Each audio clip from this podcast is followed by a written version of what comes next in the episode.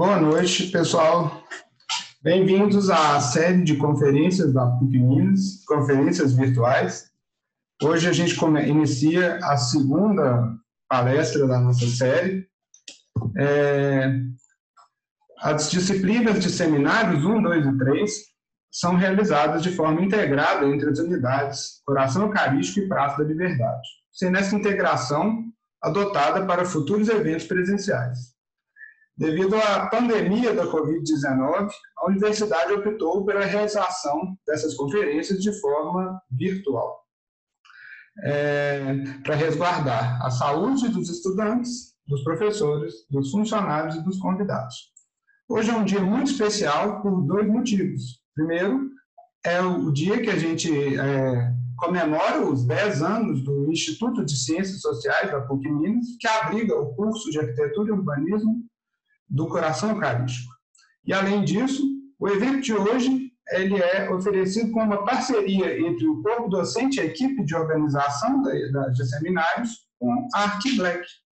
E aí eu gostaria de passar a palavra ao Vitor Hugo, é, representante do Arquiblack, que veio aqui nos ajudar a organizar essa palestra. Espero que todos curtam muito, eu estou muito ansioso por ela, em conhecer o trabalho do Lucas Teixeira de Itaperebá.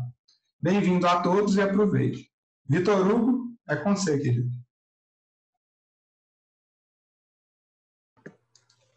Boa noite a todos. Primeiramente, gostaria de agradecer o Departamento de Arquitetura e Urbanismo, especificamente ao professor André Soares, né, pelo convite para essa fala. É, como ele disse, eu também sou estudante de arquitetura e urbanismo, estou no sexto período do Corel e faço parte do coletivo Arquiblack. Hoje o coletivo é formado pelas alunas Beatriz Pereira, Isadora Vieira, Marcela Aquino, Vitória Freitas e a arquiteta Ana Barros e Daniel Menezes, que também é formados pela PUC Minas. O coletivo ele também é estruturado por uma rede de 30 integrantes que estão presentes também e são alunos da arquitetura e urbanismo da PUC Minas. O coletivo ele surge um pouco do questionamento, né, e principalmente sobre um debate constante sobre a posição de subalternidade que os corpos pretos têm sido impostos, né, por muitos séculos. E quando se trata, né, da, da arquitetura e urbanismo, ela não está isolada nesse caso. Então, o coletivo ele vem na busca né, de trazer a visibilidade na produção arquitetônica preta, no processo de inserção do mercado de trabalho e também nos debates e nas discussões relativas ao ensino e à prática da arquitetura e urbanismo. É, e para quem quiser saber um pouco mais da forma como a gente se organiza, como que a gente monta a nossa estrutura mesmo, é só buscar em qualquer rede ArcBlack que você vai achar. Ou também se alguém, né, algum aluno, algum calouro, quiser fazer parte dessa rede, é só entrar em contato com a gente que será muito bem-vindo. E o nosso convidado do segundo dia de conferências virtual, virtual é o arquiteto paisagista Lucas Teixeira, formado em 2015 pelo Centro Universitário Augusto Mota e com pós-graduação em Planejamento, Gestão e Controle de Obras Civis é, pela Escola Politécnica da UFRJ. Atualmente, ele trabalha e gera sua própria empresa, a Tapereba Arquitetura, que desenvolve projetos de reforma e principalmente projetos paisagísticos. Agradecemos a sua participação, Lucas. Passo a palavra para você e boa apresentação.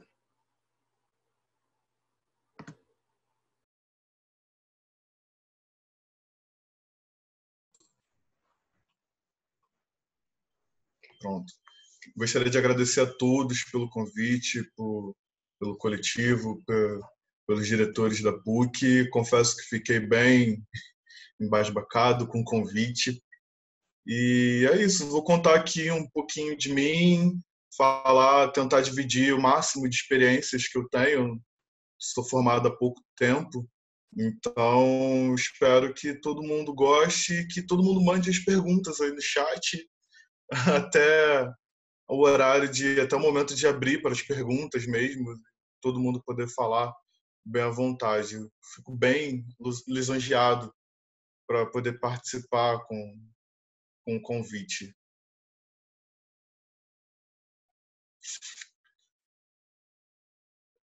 Pronto, agora sim. Gente, então, meu, vou aumentar um pouquinho o que o, o Vitor falou. Meu nome é Lucas Teixeira, sou arquiteto, paisagista, tenho pós, um mestrado trancado na PUC aqui do Rio.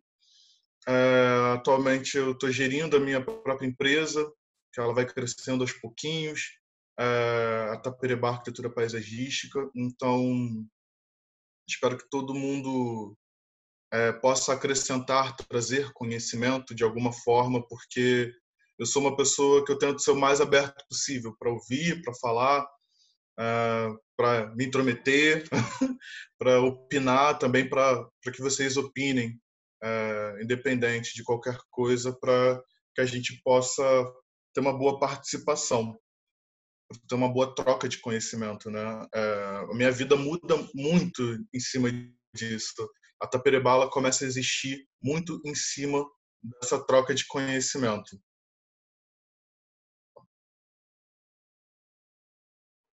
É, então, eu, aumentando aí, dando um pouco mais de continuidade, contando um pouco mais detalhadamente o que o Vitor contou, é, eu, entro na faculdade pela Gama Filho, que é uma faculdade que era de excelência aqui no Rio de Janeiro, uma faculdade privada de excelência aqui no Rio de Janeiro. Ela fechou, ela faliu há alguns anos e lá é meu primeiro contato com arquitetura. Gente, eu vou, vou dar uma pequena volta para que quando sobre paisagismo mesmo, todo mundo poder entender que acho que tudo é um pouco de link. Acho que todo mundo, pelo menos aqui que eu conheço, que trabalhe com paisagismo, é uma galera que ah, ah morou em fazenda, é, lembra das plantas na casa da avó, tem toda uma conexão, tá? Eu juro, vocês vão entender, só acompanhem.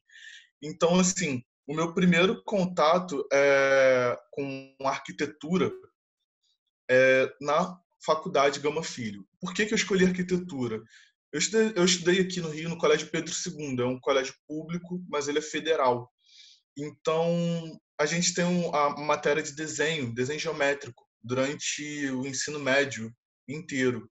Perdão, é da quinta série até o momento do ensino médio e, e durante o ensino médio. Então, assim, eu tive esse contato muito bom e eu nunca fui bom aluno. Então, assim, isso me conquistou. Era uma matéria que eu era muito bom mesmo e acabou me encaminhando para arquitetura. Tinha uma, eu tenho até hoje facilidade para desenhar, não a mão livre, mas até hoje eu tenho facilidade para desenhar. Bom, a faculdade Gama Filho ela começa a ter alguns problemas financeiros de gestão e eu migro para essa segunda faculdade, para a Uniswan, que é uma faculdade que relativamente ela era considerada média aqui no Rio de Janeiro. E eu migro na verdade por conta de esporte, eu tinha bolsa atleta, e então eu acabo sendo um atleta da faculdade. Eu não fazia parte de uma atlética do curso de arquitetura. Eu fazia parte do time que representava a faculdade. Então eu tinha uma bolsa bem interessante. É, aqui embaixo eu coloquei é, essa foto aqui e eu botei esse link. Gente, para quem quiser é, achar trabalhos meus no, no Prez, tem aí esse trabalho que foi o meu trabalho final, meu trabalho da banca final, meu projeto final de arquitetura. Ele está disponível, viu? Está lá, está no Prets e é, bom, qualquer um pode ver. O link é esse. Não sei como é que eu vou fazer, mas eu vou tentar disponibilizar o link depois com o Vitor, com, com o pessoal da PUC, para que todo mundo possa olhar e até poder ver também né, como as coisas evoluem, porque em 2015 era um tipo de apresentação, o Pretz era algo, era uma novidade, era uma novidade, muito novidade. Eu lembro que a minha sala ficou bem cheia porque as pessoas queriam ver a apresentação, não necessariamente o meu trabalho. Mas, assim, lembra que eu falei que tudo tem um, um, um link, tudo tem uma volta? Eu vou dar uma volta, mas tudo tem um link. Esse meu trabalho final não é de paisagismo, mas ele se prende e ele se baseia em uma planta, que é o baobá. É, Para quem não sabe, baobá é uma árvore africana, ela vive centenas e centenas de anos, e é uma árvore imensa, famosa nos, nos filmes, nos desenhos africanos que remetem à África. E eu me prendi a essa planta porque ela traz muito é, a cultura iorubá, um pouco da cultura negra. Não vou vender religião, tá? Mas ela traz muito a cultura negra sobre a forma que a cultura é passada, é, que é no boca a boca, que geralmente é debaixo dessa árvore que a gente conta as histórias, que os anciões, que os mais velhos contam as suas histórias, que eles passam para os mais novos. Então, lembra o link com a planta? Começa daí meio sem querer.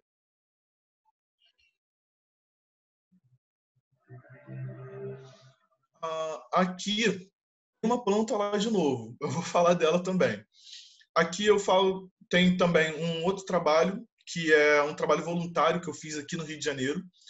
Tem aí em Minas, eu não sei aonde em Belo Horizonte. Eu fiz o trabalho voluntário na Irmandade Negra, na primeira Irmandade Negra do, do país, que pertence, que é linkada à Igreja Nossa Senhora do Rosário e São Benedito dos Homens Pretos. Então, assim, aqui no Brasil é considerado o primeiro museu do negro, é, onde as primeiras peças, cartas, roupas, vestimentas, imagens, esculturas, cultura, onde o primeiro conhecimento negro é guardado, preservado de alguma forma. Infelizmente, aqui no Rio, essa igreja está fechada por motivos de gestão. É, ela se encontra fechada e não, não tem previsão de abertura, mas ela tem sede em todas em todos os estados do Brasil. E em Belo Horizonte eu só não sei aonde fica, tá? Mas também vale a pena. Não sei se tem museu dentro dela, mas vale a pena conhecer. Ali tem também a, a minha pós, que é pós, pós-graduação em Planejamento, Gestão e Controle de Obras Civis, nome bem grande, né? É, pela FRJ, pela Escola Politécnica da, da FRJ, CT, para quem é mais íntimo da FRJ. E ali tem o meu primeiro contato real com o paisagismo. Tem o meu primeiro contato real com o paisagismo. Vou, vou falar agora e vou repetir em breve, com certeza. Bom, eu por que paisagismo, Lucas? Não cresci numa casa cheia de plantas, não cresci num lugar lotado de plantas, nunca fui assim um amante do verde, contrário, bem contrário a tudo que eu faço, né? Mas não é, é, é, não cresci dessa forma. O paisagismo foi ele, ele chega até mim de uma forma profissional, uma, uma busca por um nicho no mercado. O Rio de Janeiro, vocês sabem, puxa bem a fila, né? Para baixo é, com os problemas de, de, financeiros do país, corrupção, né? Nós temos alguns governadores presos. Enfim, hoje teve votação de impeachment aqui na cidade para o prefeito e para o governador. Então, para a gente ter um norte. Então, eu busco no paisagismo uma, uma, uma, uma, uma rota, uma fuga para entrar no, no mercado de trabalho de alguma forma. E eu consegui. Demorou um pouco, mas eu consegui. A vida dá muitas voltas. Enfim, durante o curso, já no finalzinho do curso, é, eu, eu, fiz uma grande amizade no curso, que é a Monique Soares, que ela trabalha comigo até hoje, com paisagismo na Taperebá. E a gente decide botar cara a Monique é engenheira agrônoma, então ela já trabalhava com plantas há algum tempo, ela já tinha um know-how, ela tinha uma experiência, ela tinha uma vivência muito boa com plantas. Então isso foi ótimo, porque eu vinha da arquitetura, não estava tão focado assim para as plantas, mas a gente a gente somava. A gente conseguia somar conhecimento de uma forma bem interessante e a gente decide atacar o mercado de trabalho. Pô, Manique, vamos, vamos botar a cara mesmo, vamos ver o que a gente consegue e vamos cair para dentro. Era isso, vamos cair para dentro. Enfim, conseguimos um trabalho, o qual lá, lá nos próximos slides eu não consegui imagem dele pronto, eu perdi. Eu tive um problema no meu computador, perdi muitas imagens, mas tem um 3D básico dele lá que dá para ter um pouquinho de noção. Mas enfim, é, no, é nesse curso do Senac que eu realmente engajo, encaro, bato de frente, é paisagismo, é isso, vamos, vamos encarar. Bom, aqui embaixo tem uma, provavelmente desse lado para vocês, tem uma, uma imagem de um globo com umas pessoas dentro de uma lupa. Gente, eu sempre vendo isso, que eu sempre falo isso com todos os meus amigos, durante as minhas lives, não importa o assunto. A gente precisa se encaixar. O mundo lá fora tá bem complicado, bem estranho, a gente precisa sempre se encaixar. A gente tem que procurar o nosso mercado, procurar o nosso serviço, nosso produto, aquilo que a gente faz bem, entendeu? Aquilo que a gente se garante mesmo de falar, pô, isso aí eu faço, cara, e eu vou procurar o meu público. Então, uma das formas que o Lucas, que eu aqui procurei, de que eu encontrei o meu público foi vender para o público negro.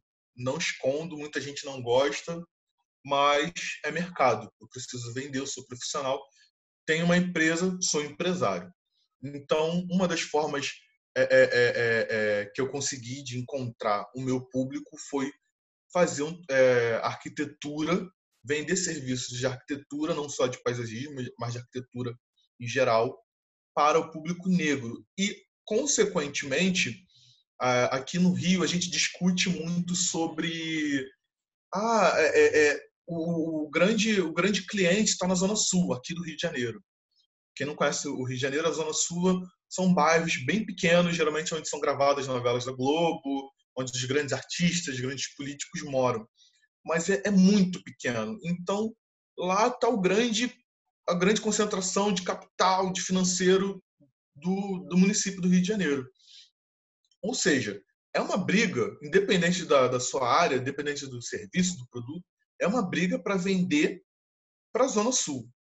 Bom, e o restante da população não compra, não vende nada? Então eu comecei a também querer caminhar para o outro lado. É, recentemente, o Cal RJ, é, não sei se foi se é Cal Brasil, acho que não, mas o Cal RJ fez uma pesquisa dizendo quantos porcentos, qual, qual a porcentagem, é, que parte da população, que população é essa que consome arquitetura, que consome arquitetura. Bom, 25% do município do Rio de Janeiro consome arquitetura.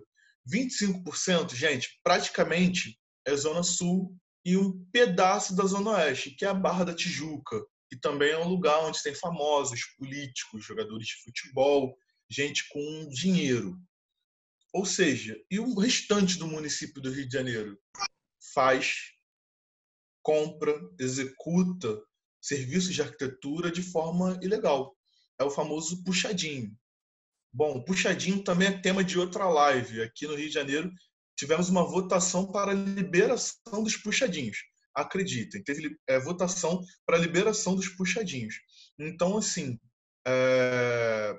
o Rio de Janeiro vive uma crise política, uma crise financeira muito grande, mas é tema para outra live. Né? É uma expressão que costumo muito usar. Então, gente, é, você, vocês estão aí, vocês estão se formando, vocês estão buscando um lugar no mercado, estão querendo dar cara, independente da, do que vocês querem fazer com a arquitetura. Procurem o público de vocês, procurem criar a identidade de vocês, entendeu? Procurem criar a identidade de vocês mesmo, a, a identidade da, da Perebar Arquitetura Paisagística, obviamente a minha identidade. E eu tento levar isso para os meus clientes, para os meus serviços, para os meus projetos, para a execução de tudo. Então, eu estou aqui, a gente começou essa conversa, eu estou me segurando. Mas para quem já assistiu uma live minha, cara, eu estou sempre brincando muito rindo muito, não estou perdendo a seriedade. Eu estou brincando. A vida, a vida é uma só, ela passa muito rápido, a gente precisa aproveitar. Então a gente tem que se divertir e ser feliz, sim. Ser feliz com o que eu faço, com o que eu falo, com o que eu vendo, com o que eu compro, com tudo. Então, assim, eu acho que a gente precisa, sabe, é, é, é aproveitar cada segundo, literal. Voltando aqui para a conferência, para o que eu realmente tenho que falar, é, procurem um, um, um nicho procure um, um, um, uma galera que esteja ociosa no mercado de trabalho, ou uma galera que esteja perdida, é, um grupo que compra, que consome, que vende, que faz dinheiro é, é, circular mas que está ali meio que ocioso. Então, eu procurei. Hoje em dia, se eu tenho clientes, eles vêm desse grupo. Lucas está milionário? Não, não tô. Mas comparado com um ano atrás, eu estou muito bem, obrigado. Muito bem, obrigado. É, não posso nem reclamar de nada. Só trabalho muito, corro muito atrás, vendo muito, falo muito, converso muito, troco muito essa energia que a gente está trocando aqui, que vocês, por favor, troquem lá no final, quando puder abrir para perguntas. Se sei, digo que sei, se não sei, digo que não sei. É, vamos fazer essa troca em, todos os âmbitos, tá? Profissionalmente, pessoalmente, é, informalmente, para que tudo consiga caminhar de alguma forma. Vou passar aqui para o próximo slide. Então, aqui, ó, vou repetir. Surgimento da Taperibá, quando a empresa surgiu, por que decidiu empreender, qual é a identidade da Taperibá, tipo de público que você quer atender, é, como, é, como busca atrair um público de rendas variadas, é, referência de arquitetos negros, não precisa ser negro para buscar uma referência de arquiteto. É, dependente. Eu quero buscar arquiteto que trabalhe, que faça arquitetura, sei lá, voltada para o islamismo, voltada para a igreja, é, voltada para templos, para cemitério, não sei, não importa, para comercial, para shopping. Gente, tudo isso é estudo que vocês já estão estudando. Eu estou sempre estudando, mesmo sem gostar de estudar. Eu estou sempre estudando, sou obrigado a estudar, até porque se eu parar de estudar, eu paro. Daqui a pouco vem uma geração que está no primeiro período e ela me atropela, passa tudo muito rápido. Então, assim, o surgimento da Taperebá ela surge durante o curso de paisagismo com a Monique Soares, que está aí assistindo. É, ela surge ali, a gente vai dando a cara e vamos, vamos, vamos meio se esbarrando, meio se empurrando. A gente vai tocando barco, ela vai com o conhecimento dela, eu venho com o meu conhecimento e a gente toca. Vamos embora, é isso. Hoje em dia, tem uma, uma pessoa que eu falo que é o meu maior investimento. Eu não citei ela aqui nos slides, deveria ter citado, ela com certeza está assistindo. Se ela não estiver assistindo, ela vai ganhar uma bronca, que é a Carmen Lúcia. Ela é jornalista. Eu sou arquiteto. Enfim, é, são áreas completamente diferentes, mas é uma pessoa que, nossa, não, não sei nem como falar dela e do quanto ela, ela me acrescentou e acrescentou para a Taperebá, para o crescimento da Taperebá, e eu sei que eu acrescentei muito para ela também na vida profissional e pessoal dela. Então, é... alô, tem, tem alguém participando aí, tem uma voz escapando. É... Então, o surgimento da Taperebá, ela vem disso aí. Ela vem do Rio de Janeiro em crise, não tem ninguém contratando CLT, não tem é, é, trabalho, é, os trabalhos que surgiam aqui, que surgiram aqui de arquitetura, eram trabalhos uh, para trabalhar para outros arquitetos. Então, eu, era, eu seria um arquiteto trabalhando para outro arquiteto no escritório de arquitetura, mas eu ganhava como um estagiário, ou até menos, com todo respeito estagiário, eu também já fui estagiário. Então, assim, é, a, a surge daí. Então, por isso eu decidi empreender. Cara, se não tem ninguém me contratando, eu vou me contratar. Simples. Eu nunca fui um cara empreendedor, nunca fui um cara das vendas. Até hoje eu não sei vender. Eu converso muito e troco muito essa informação que vocês poderiam estar trocando comigo agora, falando, mas que vocês vão falar no final, não esqueçam. então, assim, é, então por isso que eu decidi empreender. É, eu tô com 30 anos. Eu vou ficar parado esperando o Brasil melhorar ou eu vou tentar melhorar começando de mim? Entra governo, sai governo, entra direita, esquerda, para cima e para baixo e a gente continua parado. Às vezes andando para trás. Então, assim, por isso eu decidi empreender. Eu não posso ficar contando com a boa vontade, eu não posso ficar contando com o sucesso. Não dá para contar com nada, cara só conta com você mesmo, com o seu conhecimento. Obviamente, você, assim como eu, também não sabe tudo, então eu grudo em alguém que saiba mais um pouquinho, em mais outro alguém que saiba um pouquinho. E assim nós vamos. Hoje eu brinco que eu tenho um grupo de amigos, acho que nós somos uns oito, talvez. E eu falo que nós somos um grande escritório. Escritório, apenas, não de arquitetura. A Carmen, quando ela tem problemas, ela me manda textos, eu leio os textos de jornalismo. A Monique, quando ela está com dificuldade, ela me, mostra os trabalhos dela que de repente são mais para agronomia, de engenharia, que eu não estudei. Mas eu mostro, eu vou lá, dou minha opinião, a gente vai fazer uma troca. Eu tenho um amigo meu, Danilo, engenheiro civil. Ele pede a minha ajuda, a gente está sempre se falando. Ele falou, Lucas, me dá, uma, me dá um help aqui. Eu, cara, vambora. Porque também depois eu vou pedir.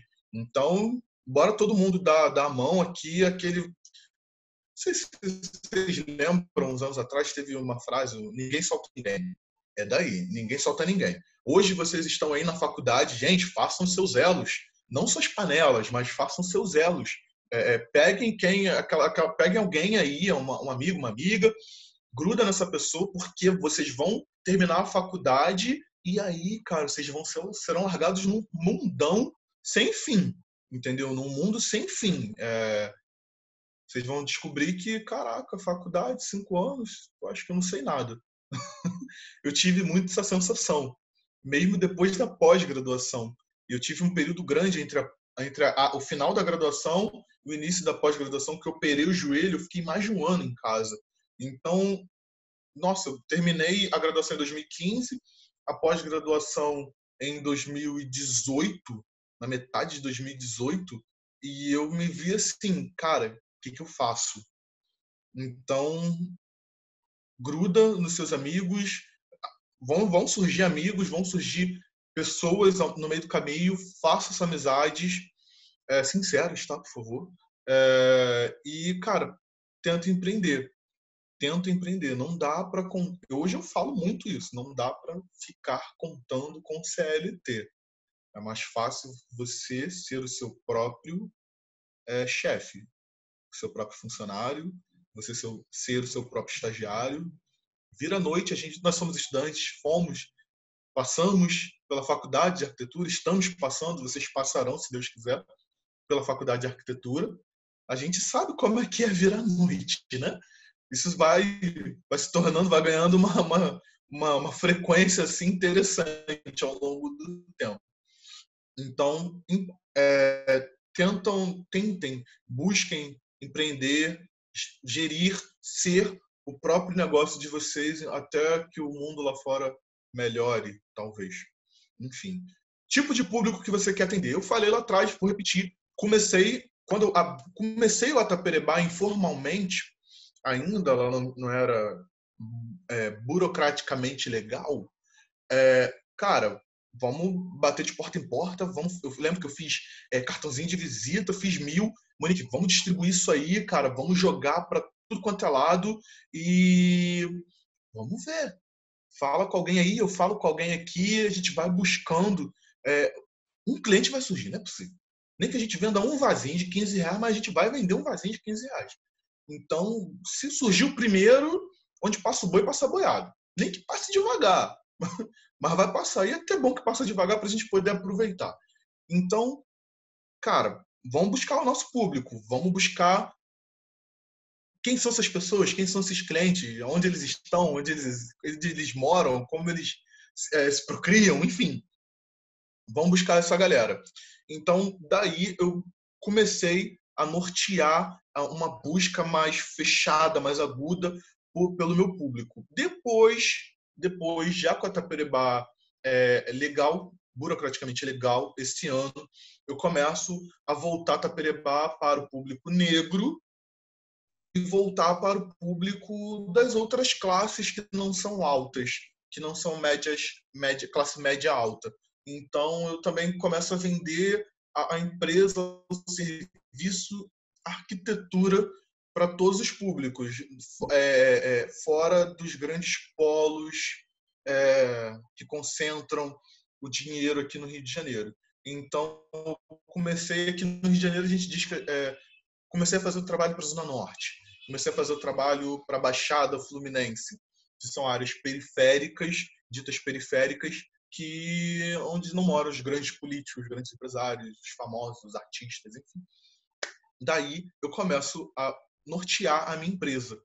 Gente, o melhor amigo, o meu melhor amigo durante esse tempo todo foi um caderno onde eu ia escrevendo tudo, apagando, reescrevendo, fazendo tópico e eu ia tentando responder as minhas próprias perguntas. Então eu busquei qual é o meu objetivo, qual é o objetivo da Taperibá, qual é a visão da Taperibá, qual é o público da Taperibá, quais são os ideais da Taperibá. Ah, tem aqui escrito, ó, qual é o slogan da Taperibá? Onde os sonhos ganham identidade. Identidade é uma palavra que eu sempre falo. Então, quando a gente estiver falando lá de paisagismo mesmo, vai ter a palavra identidade, sim. Todo mundo tem uma identidade. Quando você junta com mais um, vocês formam uma nova identidade. Forma uma empresa, é uma nova identidade. Então, assim, é, isso é interessante não só para a execução do, do trabalho, do projeto paisagístico, do jardim, do projeto comercial, no shopping, não interessa. Da reforma do banheiro, do puxadinho da, da tua tia entendeu? É, isso serve para tudo e é bom a gente ter identidade. Porque você pode ter certeza que eu só participei do coletivo porque eu me identifiquei, eu só participei dessa conferência porque eu me identifiquei com alguma coisa. E eu me identifiquei justamente com essa falta, é, essa, essa vinda, essa busca, esse conhecimento vindo de fora. De um palestrante, talvez, de alguém que pô, pudesse ser mais íntimo, sabe? Alguém que pudesse ser mais acessível é outra palavra que a gente também usa muito por aqui. Tornar a arquitetura acessível para todos os públicos, não só para quem tem, para quem sempre tem dinheiro no bolso, para quem nunca nunca passou por crise financeira nenhuma. Então, é, então assim, a arquitetura, o projeto, a sua empresa, você vai vender mais se você criar uma identidade boa e buscar o público que se identifique com isso. Então, isso é interessante. Gente, mais do que nunca, a busca pelo público de rendas variadas é bem importante.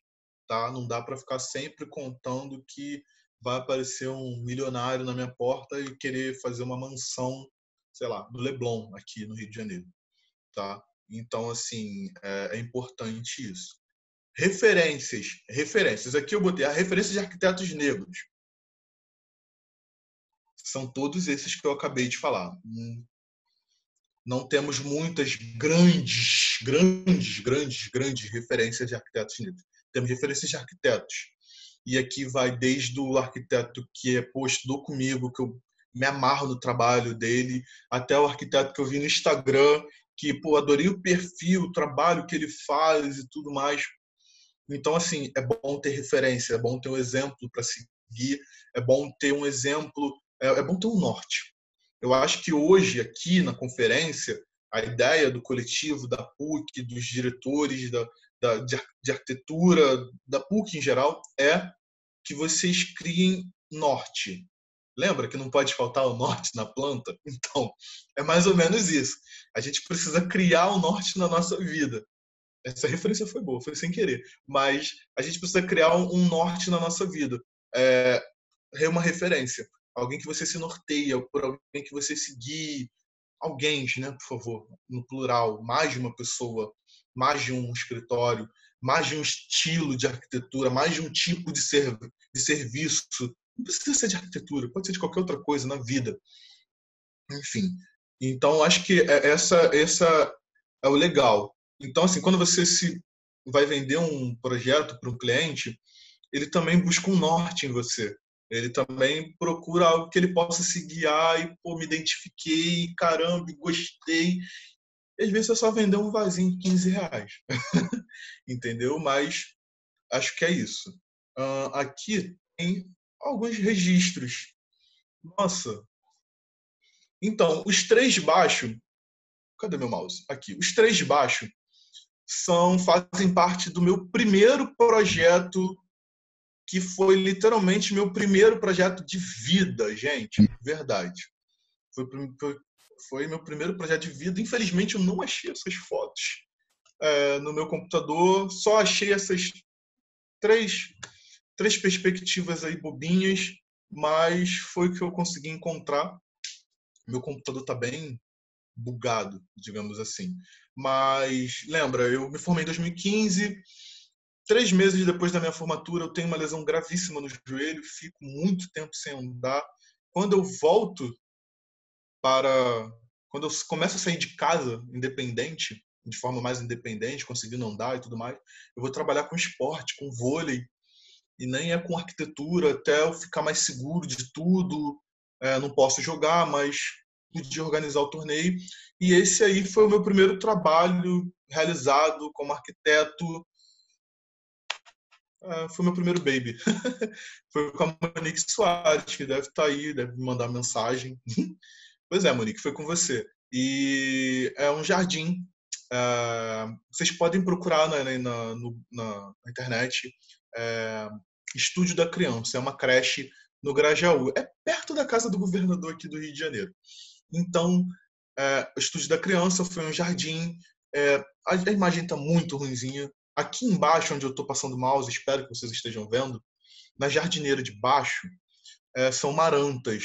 E nos vasos nós colocamos cluzes com vasinho do som. Aqui nas, nas duas fotos do meio foi o meu segundo trabalho como arquiteto, que foi uma implantação desse jardim na verdade já existiam algumas plantas, mas as plantas estavam assim mortas praticamente, só tava só tinha um galho seco. E nós realizamos esse trabalho, eu e Monique e o jardineiro Gabriel que aparece aí de costas. E foi um trabalho muito bonito. Foi bonito mesmo. E foi no Grajaú também, também perto da casa do governador. E é um trabalho muito legal, tem que até marcar a manutenção desse desse jardim. Bom, lá em cima são três situações diferentes.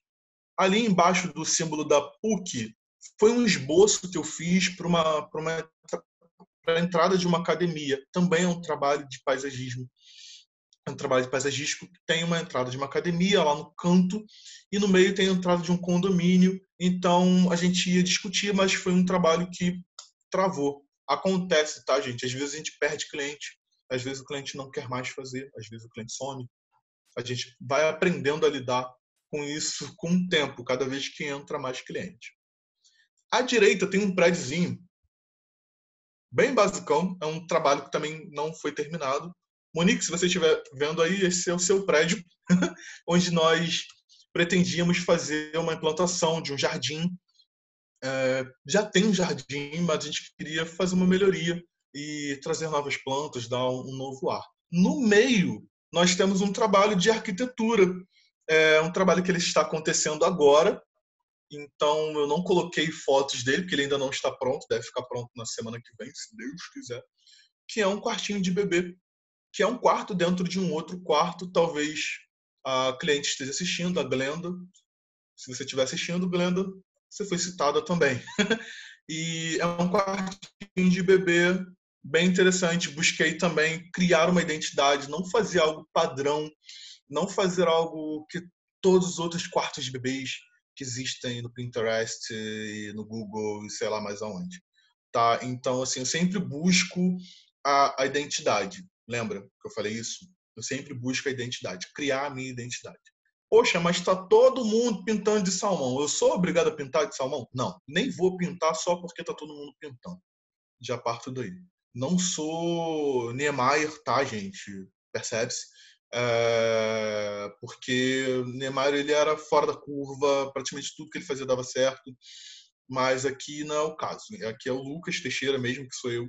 E assim, a gente tem que sair, a gente não, não adianta fazer o que está todo mundo fazendo, porque parece que você só está comprando mais um produto pronto, mais um produto, toma, é o produto final, toma, encaixa isso aí. Não, não acho que não é assim. Acho que cada caso é um caso, Cada caso merece um estudo, sim, e é importante que ele crie a sua própria identidade, o seu próprio gosto. A gente, nós, nós somos arquitetos, futuros arquitetos, nós realizamos sonhos, lembra? Nós realizamos sonhos, então não posso vender o mesmo sonho para todo mundo. Afinal, não é um sonho de confeitaria, é o sonho de consumo, é o sonho é, é, é que aquela pessoa sempre teve como objetivo, que sempre quis realizar, de repente juntou dinheiro para aquilo, é esse sonho. São os bens daquela pessoa.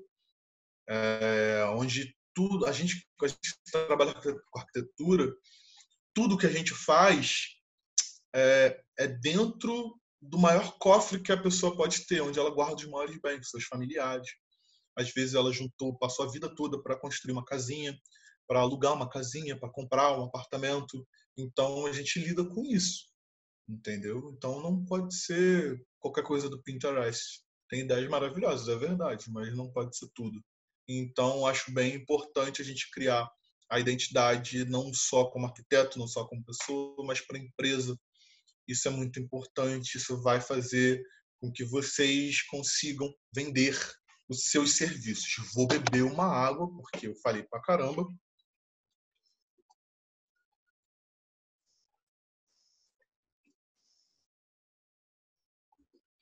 Gente, eu não sei há quanto tempo eu tô falando. Dá uma olhada aqui.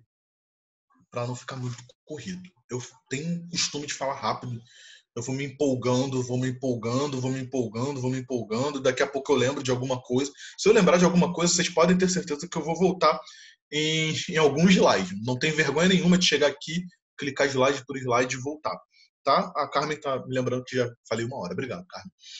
É, aqui vamos, vamos adentrar sobre paisagismo, que acho que foi para isso que vocês se inscreveram. Só acho.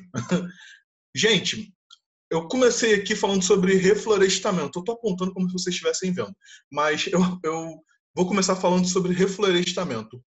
Por quê? Por quê? Aqui no, no Rio de Janeiro, eu sou vizinho da Floresta da Tijuca. Se tivesse dia e desse para ver, eu juro que eu mostrava, virava o computador e mostrava para vocês. Mas a Floresta da Tijuca, que é a maior floresta urbana do mundo, incrível, né?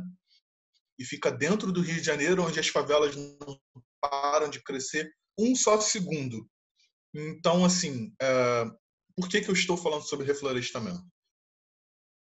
Esse ano, no final do ano passado, não me lembro agora quando, nós tivemos uma sequência. Não, não, não, minto. Foi no ano passado, eu ainda estava fazendo mestrado na PUC. É, tivemos uma sequência de chuvas horrorosas, terríveis, terríveis. Caíram centenas e centenas de árvores no município do Rio de Janeiro. Lucas, e o reflorestamento com paisagismo? Espécies nativas. Se Monique estiver me assistindo, ela vai estar tá pulando de alegria em cima da cadeira. Gente, vamos trabalhar com espécie nativa. Eu sei que tem umas árvores que são lindas, são umas coisas maravilhosas, também acho. Cara, mas o Brasil é rico pra caramba em árvore, em espécie, em variação de fauna e flora, mesmo com esse, com, com esse acontecimento lá no Mato Grosso, no Pantanal, na Amazônia, enfim. É tema de outra live, política, sim, mas vamos, vamos valorizar as nossas espécies, tá? Nós temos espécies maravilhosas, que são ótimas para trabalhar dentro de casa, no nosso quintal, nas, nas, na, nos arruamentos, na, aqui nos logradouros, nas, nas calçadas, nos, nos, bosques, nos parques, nas praças, qualquer lugar. A gente tem árvore para caramba, tem espécie para caramba. Só tá na dúvida? Vai no Google, manda uma mensagem, procura, manda uma mensagem para mim, manda uma mensagem para Monique, procura alguém, procura o professor da faculdade, entendeu? Vai lá no curso de, de agronomia, vai lá no curso de geografia, procura um professor que eles vão saber falar para você as espécies nativas e quais são as melhores. E, gente, aqui no Rio de Janeiro, a Floresta da Tijuca, quem não veio, quem não conhece, conheça, por favor, é lindo. É... Ela sofreu um pouco, desde a época de Dom João, literalmente. Bom, quando os portugueses vieram, eles precisavam plantar café e outras coisas que era o que o Brasil produzia, era o que vingava. Não vou dar aula de história, prometo. Então, com essa chegada dessas novas árvores, dessas novas espécies, elas se tornaram invasoras, porque lembra que tudo que se joga no, no chão aqui dá? Então, literalmente essas algumas espécies, cara, elas, elas têm a dar com pau aqui no Rio de Janeiro. E eu também já vi elas no centro do, de Belo Horizonte. Por exemplo, jaqueira. Jaqueira não é nossa. Então, assim, o que tem de jaqueira na Floresta da Tijuca, gente, esse negócio me dá incômodo. E agora decidiram plantar jaqueira aqui na minha rua. Que tava doido para derrubar, mas não pode. Mas, enfim, Gente, vamos trabalhar com as espécies nativas. Vai fazer um trabalho paisagístico? Vai fazer um trabalho urbano? Um trabalho de praça, de bosque? Pô, você vai fazer um, um condomínio planejado? Não sei.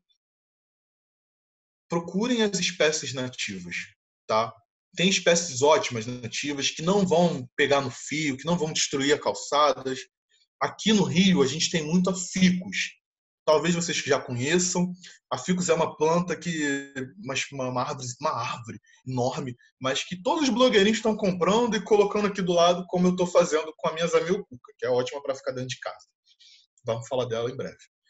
A ficus, gente, é uma folha, tem uma folha muito bonita, uma folha grande, maior que a minha mão.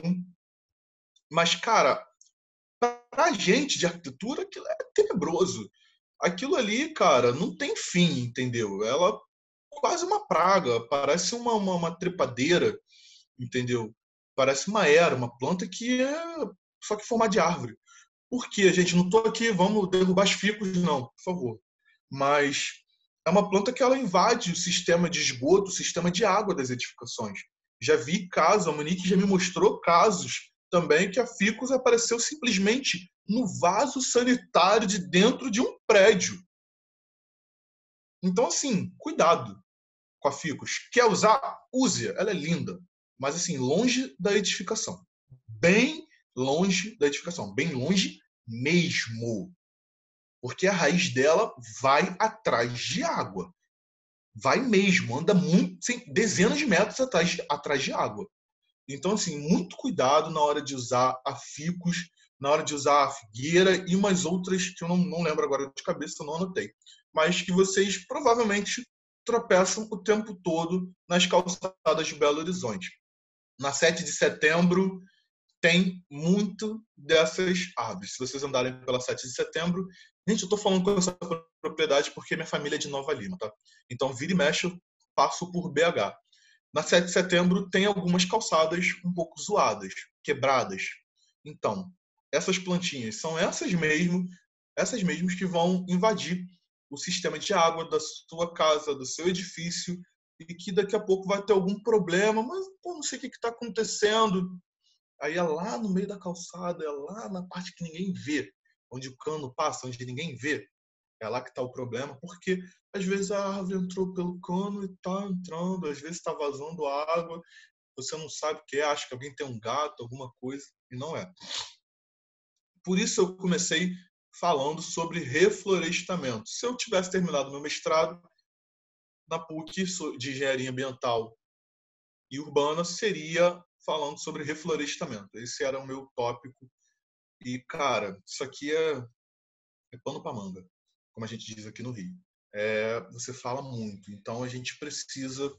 É, eu chamei essas plantas de praga, tá, gente? Não são pragas, é, porque elas se elas crescem, elas é, proliferam muito rápido. Então, elas acabam tirando espaço das nossas plantas nativas, visto a jaqueira, que é um senhor exemplo, a mangueira é outro bom exemplo. Cara, nasce uma do lado da outra e aí, meu amigo, chora. Não tem muito o que fazer, tá? Então, vamos aí falar sobre o que vocês estejam mais interessados. Vou voltar. Vitor falou comigo, Lucas, o pessoal está mesmo interessado em como fazer um projeto paisagístico. Gente, vai mandando as perguntas aí no comentário que eu vou dar um jeito aqui de ler, tá? Só não bota pergunta muito grande. e bota, sei lá, faz uma listinha que eu vou tentar ler, juro, antes de abrir para as perguntas. E então assim, Lucas, pô, o pessoal está interessado mesmo. Pô, como é que a gente faz um projeto paisagístico?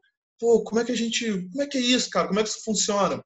Gente, ninguém precisa ser botânico, tá? Não sou botânico, não sou o cara que sei mil nomes de plantas e de espécies e de famílias e. Esquece. Eu faço projeto paisagístico. Bom, sou arquiteto. Não sou o cara que cresci no meio do mato, na fazenda, num, num puxo no sotaque. Então, assim, é, algumas coisas são muito batatas. Se vocês quiserem escrever, eu vou falando. a gente pode fazer por tópicos. Elas estão escritas aí em algum momento, mas é, primeiro, avaliar o local. Gente, eu estou falando, mas isso vai aparecer escrito, tá? Se não aparecer, vocês me cobram. avaliar o local, ou seja, eu sempre começo fazendo uma visita. Eu sempre faço uma visita. Eu não vendo projeto paisagístico, nem projeto nenhum, sem fazer uma visita. Não interessa se é um banheirinho, um lavabo, o que que for. Mas eu preciso fazer uma visita. É, obrigado, Carmen, por me avisar que não dá para enviar pergunta agora. Mas, enfim, vocês vão anotando as perguntinhas de vocês. É, então, assim, fazer uma visita, importantíssimo. Para conhecer o local, é simples. Agora mesmo, semana passada, Monique, me lembre, semana passada, essa semana, não, semana passada, fizemos uma visita no, aqui, aqui na Barra, aqui na Barra não, lá na Barra, era uma jardineira. A cliente, ela tem uma jardineira na varanda e, caramba, a jardineira não tem dreno, ou seja, eu vou colocar água e a água não vai escorrer para lugar nenhum, é um grande cachepu. Uh, é uma terra que já está super densa, virou quase um cimento. As plantas não existe, só tem quatro galinhos lá seco, morto. E, bom, o que, que eu fui avaliar? O que, que nós fomos avaliar? Deixa eu ver se já tem aqui no, nesse aqui. O que eu fui fazer nesse levantamento? Essa visita técnica. Primeiro, conver... perdão, conversar com o cliente. Cara, preciso conversar com o cliente. O que, que ele quer e o que, que ele não quer. Vou beber mais uma água. Ah, a Monique está aqui mandando mensagem. Ó. A terra estava compactada. Obrigado, Monique. É, fui conversar com o cliente de praxe. Que tipo de planta que ele espera ter nesse jardim? Nesse caso, a cliente queria flores. Não necessariamente flores. Ela começou falando assim, gente, ah, Lucas, Monique, eu queria flores no meu jardim, que eu acho que vai ficar muito legal, colorido. Realmente, fica. E eu queria muito colorido, e, nossa, eu acho que vai ficar linda. A casa dela é muito bem cuidada. Então, assim, a casa dela é linda, é uma varanda grande, com área gourmet. Poxa, ótimo. Pô, vamos lá, vamos conhecer a Monique. Fomos lá, tiramos algumas fotos. Poderia ter mostrado essas fotos, nada é mole.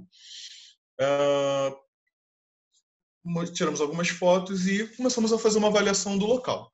Da mesma forma que vocês estão fazendo essa avaliação aqui do meu cantinho. Tem umas plantinhas, tem uma cortina que aparece aqui, tem uns objetos decorativos, tem uma parede no fundo, tem uma poltrona que o Lucas está sentado. Bom, projeto paisagístico. Bate sol. Venta. De praxe.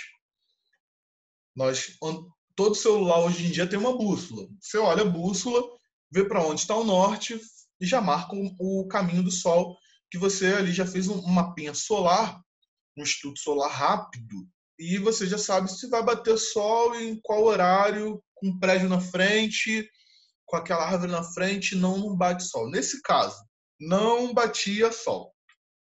O bom que eu estou falando com vocês é a Monique está aqui, tá me mandando mensagem. Ela mandou aqui, vou até ler, ó. Monique, vou, vou te explanar aqui. Ouvir o que ela queria para o jardim, avaliar se era possível ser feito isso é o mais importante.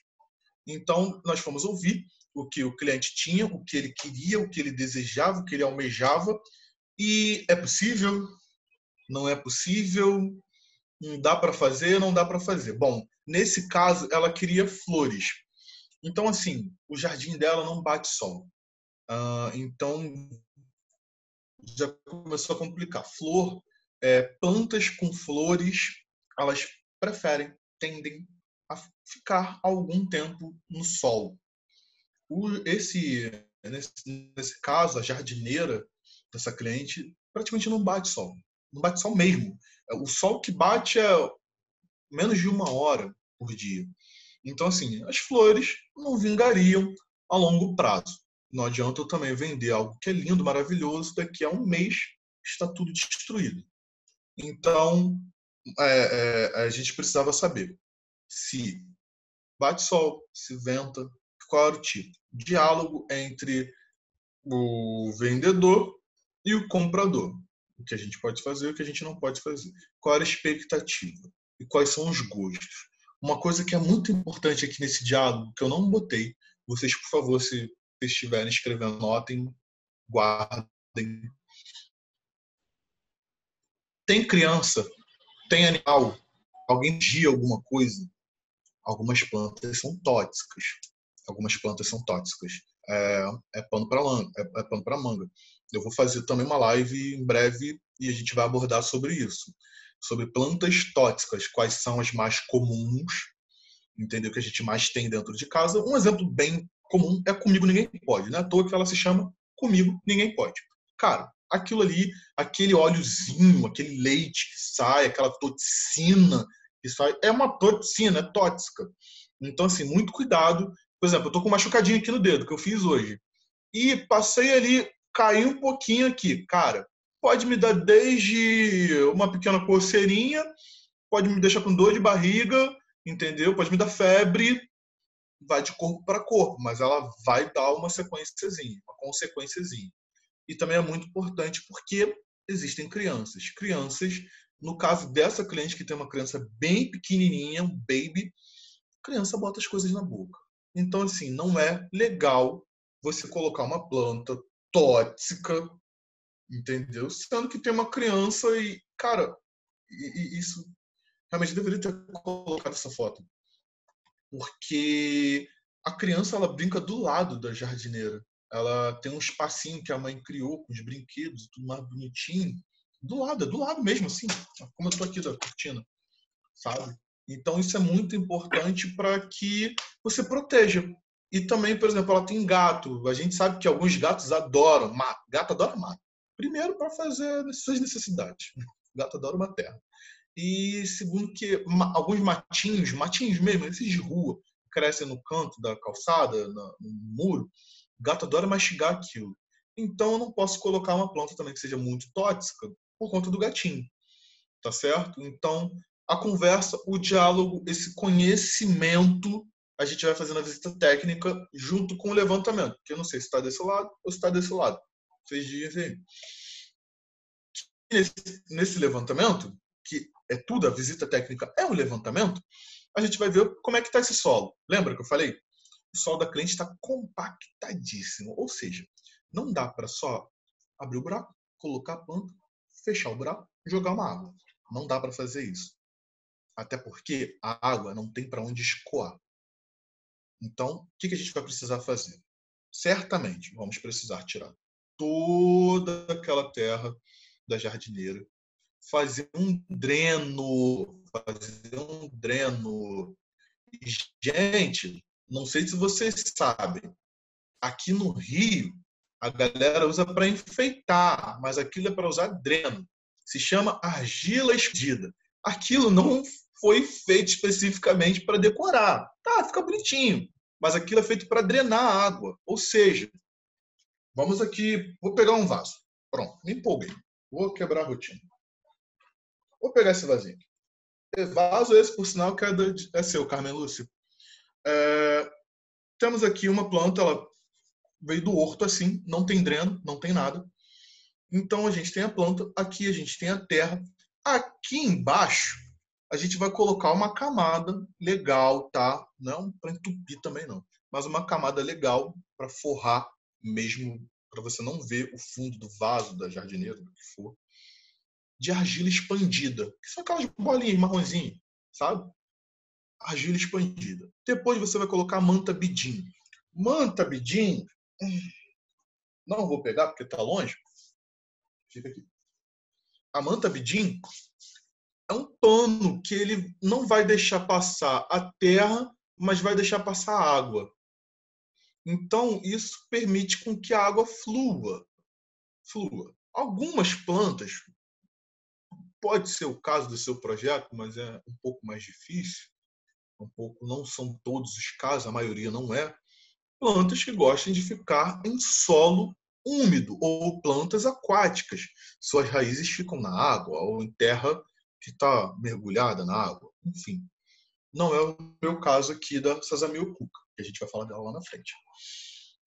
Então, assim, é, precisa ser feito lá no, na casa dessa cliente, tirar a terra, fazer uma camada de drenagem para a água poder escoar.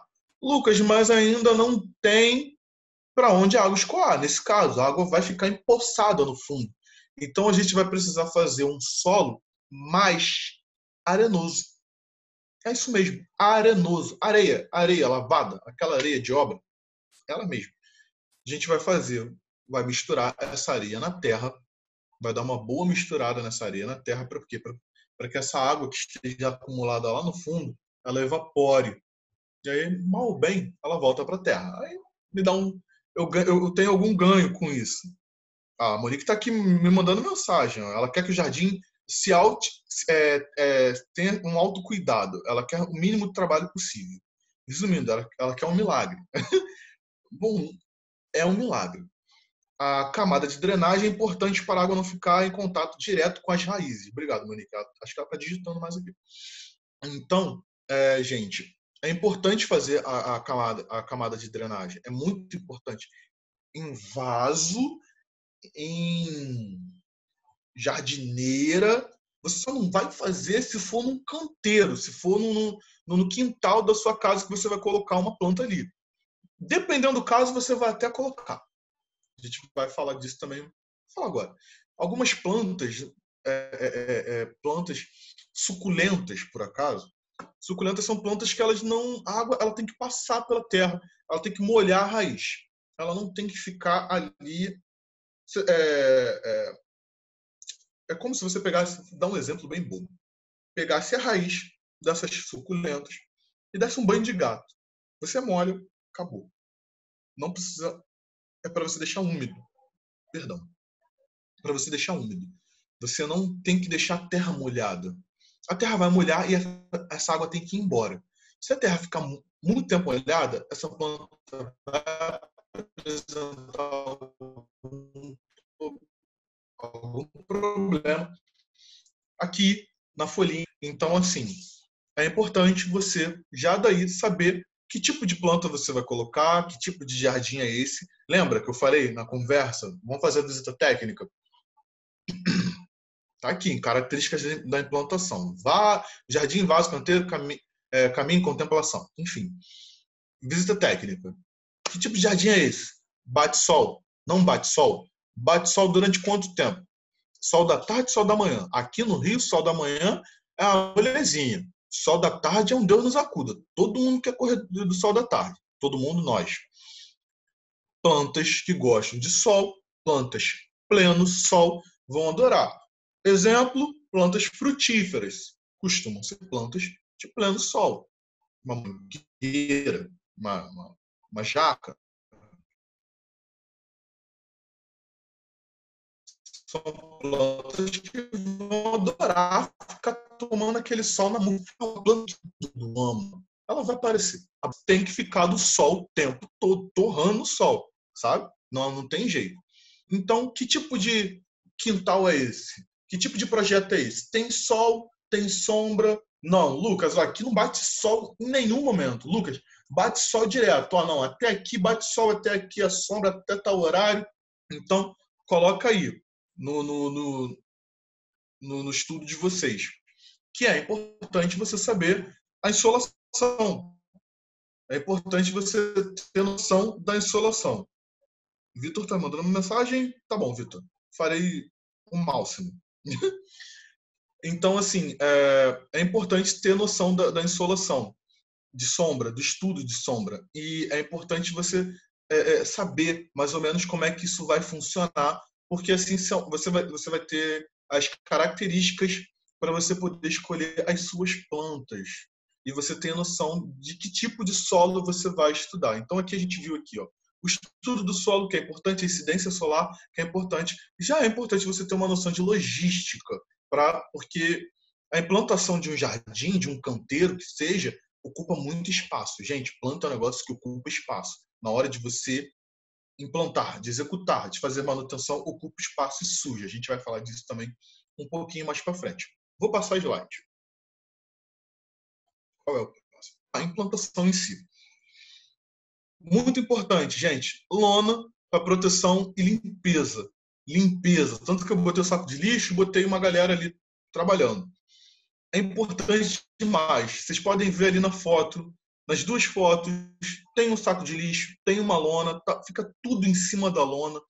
Tenham mais de uma lona. Se vocês não tiverem, exigem, é, é, é, é faça essa exigência, quase que não sabe, faça essa exigência ao, à mão de obra. Se vocês forem contratados, se vocês não forem executar, vai chamar o rapaz que vai executar o jardim para vocês. Pergunta: tem lona, cara? Tu cobre? É importante, porque tem clientes e clientes. O cliente não vai querer que você deixe tudo sujo. Todos. Entendeu? Principalmente quando não é um quintal. Ou seja, você não está fazendo em cima de um gramado. Você não está fazendo em cima de uma área aberta. Uma área gramada, sei lá, não cimentada. Então é importante a limpeza, é importantíssimo, isso é importantíssimo. Isso vai vender muito o trabalho de vocês. Uh, manutenção. Manutenção, lembra que eu falei lá na visita e já falei também em um outro momento que agora eu não me lembro qual. Raízes, você precisa ter uma mão de obra para trabalhar com você, você precisa conhecer o substrato, que é a terra, você precisa dar um acabamento e você precisa fazer, de repente, fazer, precisa fazer uma poda nos galhos. Gente, é importantíssimo isso, esses, esses itens, para a escolha. Vou voltar. A escolha do projeto. Importantíssimo. Na escolha do projeto. Você saber que tipo de planta é essa, qual é a necessidade hídrica da, dessa planta. É uma planta que gosta de muita água, não gosta de muita água. Essa planta aqui ela é ótima, ela não exige muita água. Aqui no Rio, pelo menos, só me lembro de ter visto aqui no Rio, é uma planta que o pessoal deixa até dentro de shopping, que não tem nem sol, não tem luminosidade nenhuma. Incidência solar zero. Porque é uma planta que ela se adapta muito bem, ela se vira com tudo. Zamil Cuca é o nome dessa criança aqui. Tá na dúvida, não sei que planta vai comprar? Zamil Cuca. É batata. Onde estávamos? Aqui. Importante, raízes. Gente, algumas plantas, assim como eu falei lá atrás, ficos, a raiz da ficus é um negócio que ela vai e vai e vai e vai, ela quebra vaso. Pessoal tá todo mundo colocando ficus em vaso. Ela quebra vaso de plástico, de concreto, não importa. Ela quebra vaso e quebra mesmo, porque a ficus ela, cara, ela vai embora. Galhos, duas coisas com galhos. É, algumas plantas, algumas plantas atraem insetos. É importante ter essa noção. Por que, eu lembrei disso em galhos? Por conta das folhas, das frutas. Algumas plantas atraem insetos. Isso também é importante. Lembra, lá no projeto, poxa, eu vou botar lá no, na, na, casa da cliente, ela tem uma criança de um, dois anos, Monique, não lembro. E. Caramba, vai que atrai abelha. Isso vai me gerar um, um, um problemão. Três anos, obrigado, Monique. Então, assim, é, é, importante a gente ter noção. Os galhos também quebram vasos, tá, gente? Então, é muito importante. O acabamento, o acabamento é a parte mais superficial do problema. Você já terminou, você já escolheu a sua planta bem, você já adequou o substrato à terra, é mais arenoso, é mais argiloso, o que, que vai ser, que tipo de terra é essa, com a necessidade hídrica dessa planta. E aí você vai fazer um acabamento que é pedrinha, com casca de pino, enfim, às vezes é só terra mesmo. Então você vai fazer um, um, um belo de um acabamento. E aqui eu deixei por último, mas não nem um pouco menos Ah, Monique me lembrou aqui, também para acabamentos tem a forração forração. O que é forração? Grama. Plantas que crescem como a grama. Plantas que crescem ali, ó, rasteiras. E que crescem mesmo. É forração. Também é um acabamento. Obrigado, Monique. Aqui, sol pleno, meia sombra, luz difusa.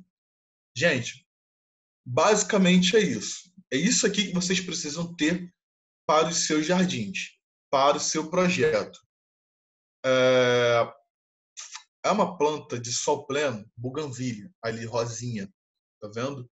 É uma planta meia sombra, luz difusa.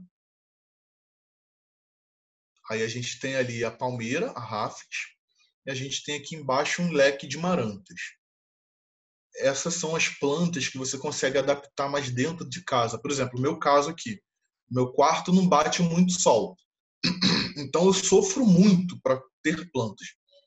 E eu preciso ficar com a janela escancarada, a cortina escancarada, para poder entrar luminosidade nas plantas. Então, marantas, marrafes, são plantas que vão ter mais chances de sobreviver. Uma coisa que eu não falei que é importantíssimo. É, quando você for comprar planta no horto, no, no seu fornecedor, é, você precisa ver como ela está sendo cuidada lá. Às vezes o cara está vendendo uma buganville. Pô, mas eu, pô, o Lucas falou, cara, eu li no livro, pô, buganville é sol pleno e o caramba, mas às vezes o cara deixa lá debaixo da árvore. Então ela tá sol pleno, mas tem uma sombra, um negócio assim. Aí de repente você tira e coloca no sol a pino. Cara, a planta vai sentir. A planta vai sentir. É importantíssimo. É a adaptação da planta. Ela vai sentir. Então, assim, é importante no projeto você fazer as escolhas. Você, antes de você escolher a planta, você vai escolher a planta de sol pleno, luz difusa, meia sombra, flor. Não, se, se ela quer com flor, então não vai rolar, porque aqui é sol pleno. Então eu vou ter que procurar outras plantas que tenham coloração. Então, meia sombra, não, mas esse tipo de planta ela precisa de uma terra mais úmida. Tá, então preciso fazer um substrato com algo que prenda mais água na terra, exemplo, vermiculita. Então, tá, eu preciso fazer uma boa drenagem, porque a terra é úmida, mas não é para ficar encharcada. Então, também preciso fazer uma boa drenagem. Não, esse jardim é de suculentas. Sol pleno, meia sombra, não sei mas são suculentas. Então, suculentas, eu lembro, li em algum lugar que a água tem que passar, não é para a terra ficar é, é, é, é, encharcada nem um pouco. É para molhar e ir embora.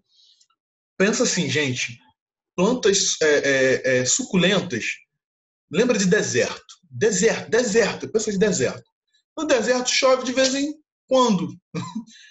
E como é que aquela planta fica lá? Aquela água não ficou empoçada na planta. Pega esse link. Então, assim, é importante ter essa noção, tá? É, é, sol pleno, meia sombra, luz difusa, plantas mais assim, plantas assadas. Aí você vai fazer aquela pesquisa. Por exemplo, eu tenho um livro. Tá longe, podia ter mostrado o livro. Vamos ver se consigo pegar. É, pega o livro, vai no Google, não, agora é o pai de todos, vai e procura que tipo de planta é essa, que tipo de planta eu devo colocar sol pleno, meia sombra, luz difusa. Procura. E esse tipo, eu quero botar palmeira. Palmeira tem raiz mais pivotante. Uma raiz mais aguda, mais acentuada, mais apontada. Vai caber? Não, não vai. Então vou botar uma outra planta. Hum, tá. Tá, mas aqui é pequeno, mas essa planta cresce muito. Gente, é importante ter essa, essa, esse debate, essa, essa, essa troca consigo mesmo, esse, esse questionário, porque cada caso é um caso, entendeu? Então, assim, é importante para vocês nortearem o seu projeto e vocês conseguirem realizar um bom projeto sem ser o cara, sem ser a, a, mulher que conhece todas as plantas, que foi nascida e criada com as plantas, esquece isso. O Monique está aqui falando outra coisa, depende do projeto. O que é, Monique? Podemos ter todas elas, o grande porte sol pleno. Meia sombra na parte de baixo, perto, também é uma coisa. Se você tem um jardim a sol pleno, você consegue colocar plantas maiores, consequentemente embaixo delas terão ter, é, vai vai ter sombra ou então você já consegue colocar outras plantas meia sombra de luz difusa enfim gente o importante é isso você saber conhecer entender que tipo de local é esse que o jardim está me oferecendo está propondo e que plantas eu vou conseguir colocar. É um jardim de sombra é um jardim de sol plantas de sombra plantas de sol. Não Lucas tem os dois. Então, vou começar a procurar meia sombra, plantas que tolerem sol, mas que também gostam de sombra, plantas que são de sol, mas que também tolerem sombra, para você poder fazer um bom jardim. E aí, gente, na, na, na execução do, do, jardim, é brincar.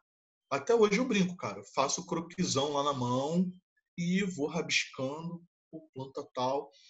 Essa semana mesmo, eu e Monique, nós fomos, fomos em três hortos e ficamos olhando as plantas, sentamos com a prancheta e aqui desenhando e rabiscando para ver qual planta que a gente vai colocar, se dá para fazer é, é, é, plantas com alturas diferentes, com necessidades hídricas diferentes, que, que a gente vai colocar na terra. Então, assim, para um projeto é isso. Não, vocês, essa é a base. Só plano meia sombra luz difusa, então com isso, já conheço o meu local, então já sei que se eu vou trabalhar com plantas assim, plantas mais mais de sombra, mais de sol, plantas mais de sombra gostam da terra mais assim, planta mais de sol gostam da terra de outra forma. É importante sempre, em todas as ocasiões, fazer um dreno, faz um dreno, entendeu? Com, com argila expandida, com manta bidim, bota uma terra bem legal, uma terra boa, entendeu? Bota, bota bastante nutriente nessa terra, não entope, porque senão a planta cresce, daqui a pouco ela dá uma churriada, mas bota, faz uma boa terra, bem nutritiva, bem é uma receita de bolo, né? faz uma terra bem gostosa, espalha bem no seu vaso, no seu jardim, no seu canteiro e toca o barco, tá? Não tem erro. Esse é o caminho das pedras. Não é receita de bolo, não tem planta certa, mas é daqui que vocês vão conseguir fazer o projeto paisagístico de vocês. Aqui eu separei algumas plantinhas. É... Tá bom, Vitor, já vou acabar. Aqui eu já separei, algum, separei algumas plantinhas que são molezinha, molezinha, molezinha de ter dentro de casa. Fitônia, cara, essa planta é linda. É linda, é linda, é linda, é linda, é linda, é linda demais. É um negócio que Jesus, só Jesus na causa. Joga no Google, procura fitônia. Ali vocês estão vendo verde e rosa, mas tem verde vermelho, tem verde branco, tem toda verde, com dois tons de verde. Cara, é um negócio assim lindo. Serve também como forração. Planta de meia sombra, luz difusa para ficar dentro de casa. Planta boa também. Vou beber uma água, calma aí.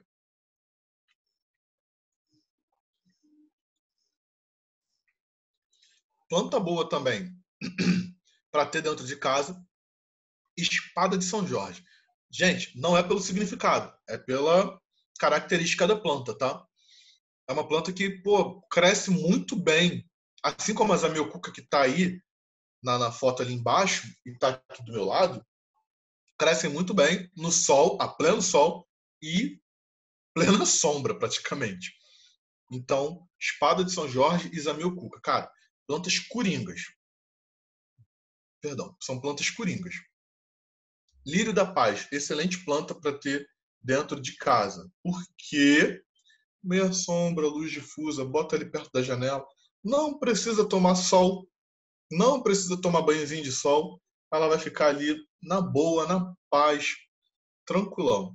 Outra planta boa também para ter dentro de casa, de novo, não pelo nome, mas sim pelas suas características, Comigo ninguém pode. Igualzinho o lírio da paz. Bota num belo vazão. Aqui em casa, minha mãe tem um lírio enorme na sala. Acho que esse bobear é até mais velho que eu. que, cara, precisa só ter uma claridade, uma luminosidade.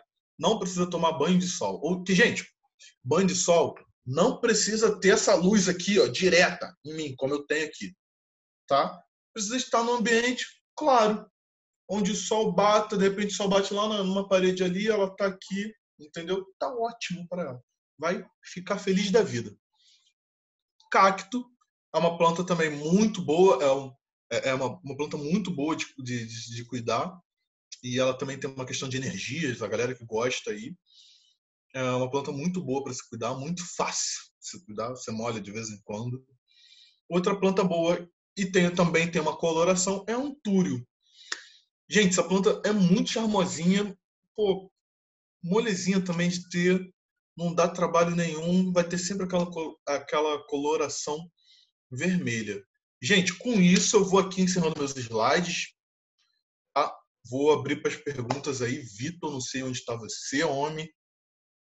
Uh, e é isso. Eu espero que tenha tirado algumas dúvidas, que vocês tenham perguntas, por favor, que vocês tenham gostado dessa minha loucura.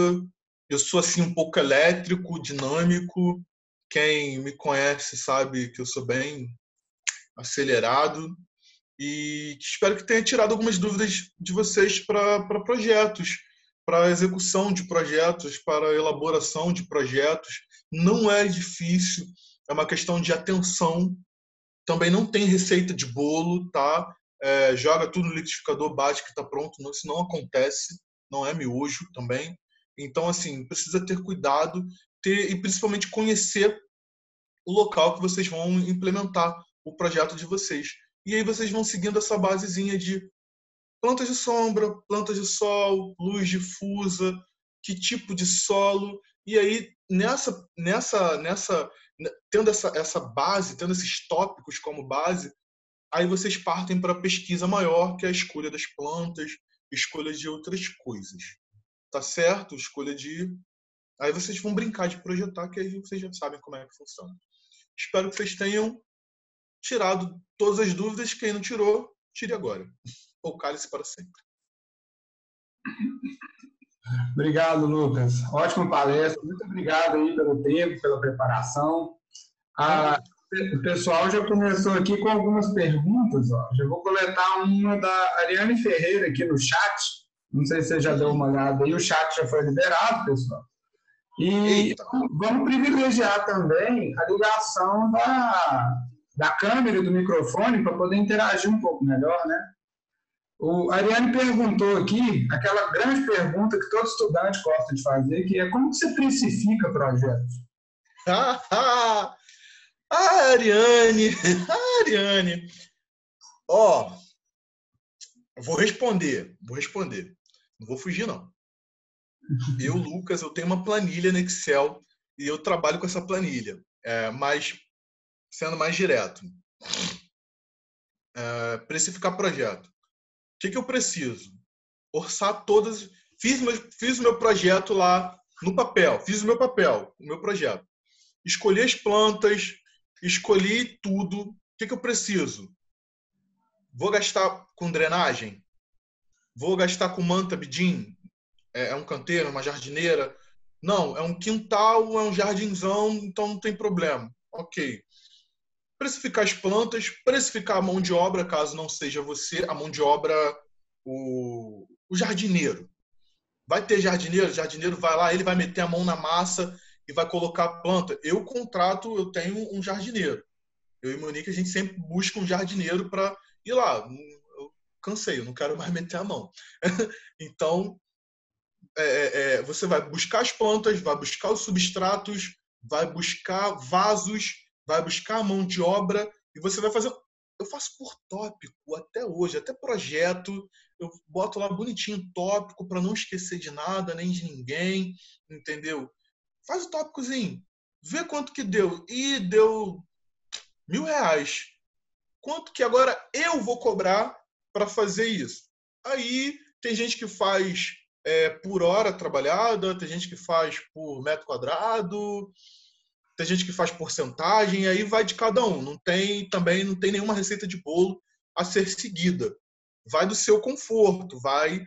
Ah, acho que esse projeto dá para cobrar por porcentagem, dá para, sei lá. Aí, Ariane, você vê. Mas geralmente eu, eu tenho um valor fechado. Como eu falei, eu faço sempre a visita técnica. A visita técnica eu cobro. Até porque eu estou perdendo meu dia, eu vou lá, vou visitar, de repente vou dar uma ideia, vou trocar, tomar um café, um negócio. Então, assim, já é um valor, entendeu? Então, você ainda vai fazer um projeto. Esse projeto vai me demandar muito tempo. Ele pode ser grande, pode ser pequeno, mas às vezes ele é simples de fazer. Às vezes ele é algo super complexo de ser feito. Então, vai vai desse trâmite aí. Eu vou muito assim. Projeto simples, pô, o cliente é bom, vai me dar mais cliente. Esse cliente vai me dar mais cliente. Cara, vou vender, vou embora. Não vou jogar qualquer preço barato, não. Mas, pô, vou ser maneiro com, com esse cliente, que ele vai me dar outros, ele vai me dar outros clientes, ele vai me dar outros projetos. Pô, não, esse projeto aqui é grande pra caramba, vai me dar uma dor de cabeça danada. Aí eu vou cobrar outro valor. Mas, gente, isso tudo é com bom senso, com respeito também, porque hoje eu estou prestando serviço, amanhã eu sou cliente de alguém. Então, o mundo gira, né? Ah. Espero ter respondido.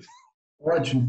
A, a Priscila, Carla, está perguntando aqui também se a pacova e a costela de Adão, elas não, elas não curtem sol. Ela está na dúvida se elas curtem ou não curtem sol. Qual? A pacova e a costela de Adão. A cova, é isso mesmo? Eu não entendo de, de espécie, não. Calma aí, eu tô procurando aqui o comentário dela aqui para ler. Aham, uhum, tá lá, tá lá atrás, 8h40 que ela falou. 8h40. Ah, como é que os óculos faz falta nessas horas? Ih, não achei. Ah, aqui, achei. Ah, ah pacovar, pacovar. Pacovar e costela de Adão. Cara, plantas ótimas também para ter dentro de casa, gente. Molezinha, uma luz difusa, entendeu? Dependendo da luz que você tem aí, né? Uma luz de meio-dia não é igual a luz de 8 horas da manhã. Uhum. Mas uma luz difusa, uma meia sombra, elas ficam muito bem. Lembrem também de olhar lá no horto. Quando vocês forem comprar lá no cara da esquina, sei lá onde vocês forem comprar, como é que ela tá lá? Se ela estiver no sol, você chegou lá meio-dia, a planta tá no sol, cara, ela vai, e ela tá bem, ou seja, ela se estabeleceu no sol. A gente tem que. É, é, é, é, eu não falei isso. Planta é um organismo vivo. Planta tem sentimento. A gente conversa com planta, às vezes ela até responde. Então, assim, há uma planta de sombra, mas você chega lá, ela tá no sol, pleno sol, tomando sol. Tu já foi uma, duas vezes. A bicha tá lá no sol. Cara, ela se adaptou ao sol. Não estranhe, não estranhe. É um organismo vivo. A planta cresce devagar, a gente quase não vê, mas ela cresce, ela se adapta a tudo dentro do possível. Às vezes isso acontece, tá? Não, não é de todo estranho, não. Mas a pacová e a costela de Adão são plantas boas, sim, para ter dentro de casa, para ter uma luz difusa. A pacová vai mais para o lado da sombra, da, vai mais para o lado sombra da coisa, mas a costela de Adão vai mais para uma luz difusa, pegando uma, um solzinho de vez em quando. É uma boa planta. O, a Cecília também está perguntando aqui é, sobre. Bom, é, não, peraí, rapidinho. É, quantas vezes se rega um bonsai? E é, ela está perguntando de plantas ornamentais. Mas quantas vezes se regaria um bonsai por semana? Calma aí, calma aí. Onde está isso? Eu não... Acho que é, é logo, abaixo, logo abaixo da Priscila aí. Ah, poxa, eu andei. Puxa. Priscila, eu queria saber sobre a Pacovaca de Adão. A Cecília, né? Oi, Lucas. Isso. Não, ah, obrigado. Tenho uma dúvida em relação às plantas ornamentais. Quantas vezes se rega um bonsai? Olha, de novo, gente, é... vai de como ele foi criado a aonde ele está, onde ele foi estabelecido.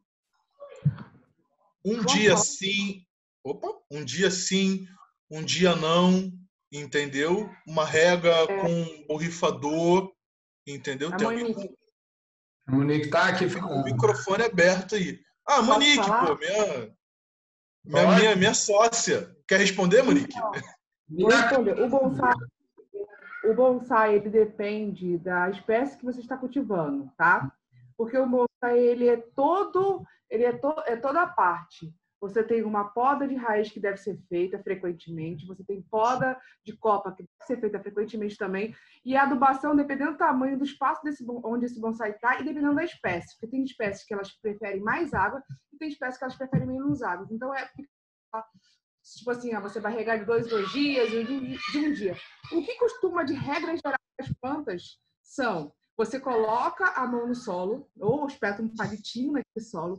Se aquele palitinho ele sair sujo, isso quer dizer que o solo ainda tem umidade, ainda tem água ali. Se aquele palitinho sair seco, dependendo da espécie, você pode regar. É simples.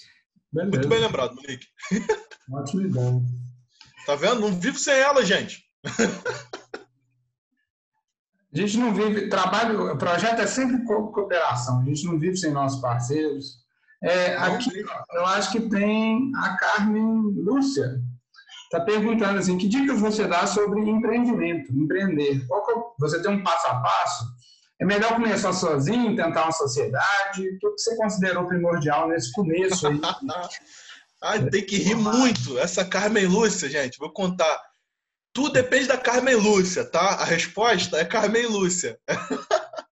gente, ela, foi ela que eu falei, é, que ela é jornalista, assessora de imprensa, ela que é, eu começo a empresa com a Monique, é, a gente depois acaba se afastando, a Monique consegue um emprego em outra cidade, eu acabo deixando de mão a empresa para fazer outras coisas e esse, no início desse ano eu volto, a gente se esbarra, eu e Carmelo, a gente se esbarra no WhatsApp, numa corrente, sei lá, e a gente volta a se falar e a gente começa a discutir muito.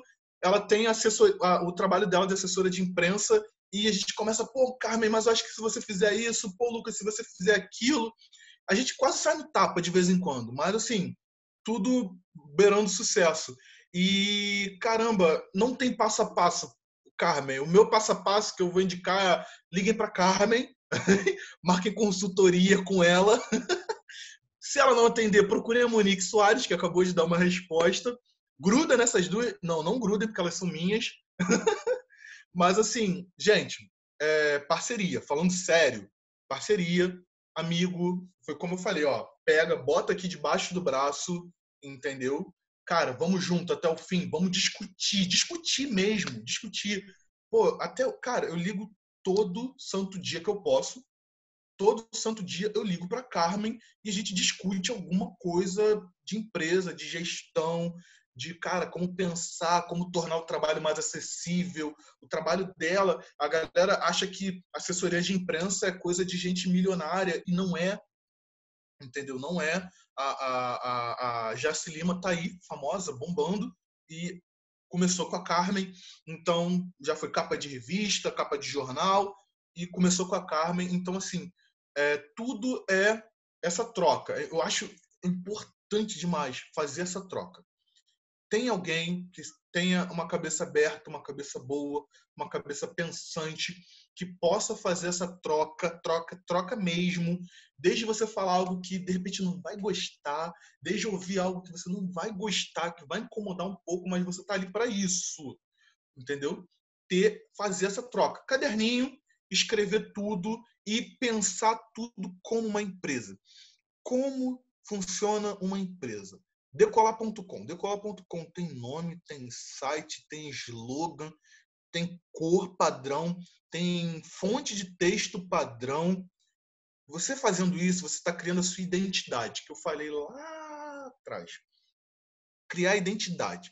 Você tem que criar tudo, você tem que criar uma identidade. No trabalho, na empresa, no serviço, a, a maneira de falar, a maneira de se impor, tudo é uma questão de identidade. Então, gente, é preciso criar uma identidade, é preciso ter um parceiro, um parceiro parceiro, parceiro, vamos junto até o fim. Do céu ao inferno a gente vai junto, do inferno para o céu, fazer o caminho contrário, tem que descer, tem que subir. Então vamos do inferno para o céu. Cara, e não largar. E tem que ser a galera de roer o osso, de ó, suspender a, a, manga aqui, ó, e botar a mão, cara, botar a mão na massa e cair para dentro. É trabalho. Tem que mudar o nome para trabalho. É isso. André, eu posso fazer uma pergunta? Por favor. É, quer que liga a câmera? Ou algo do tipo? Ah, fica à vontade, Lorena. Nossa, sinto obrigado. Tá. Oi, tudo bem, gente? Olá. Bem-vinda. É porque. Hã? Bem-vinda.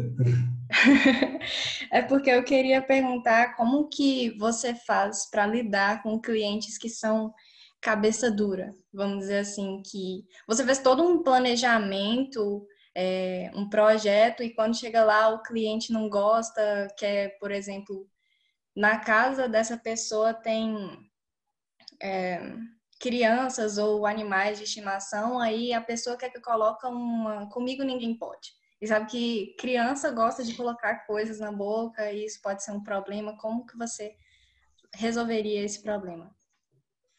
Lorena, tudo é conversa. É...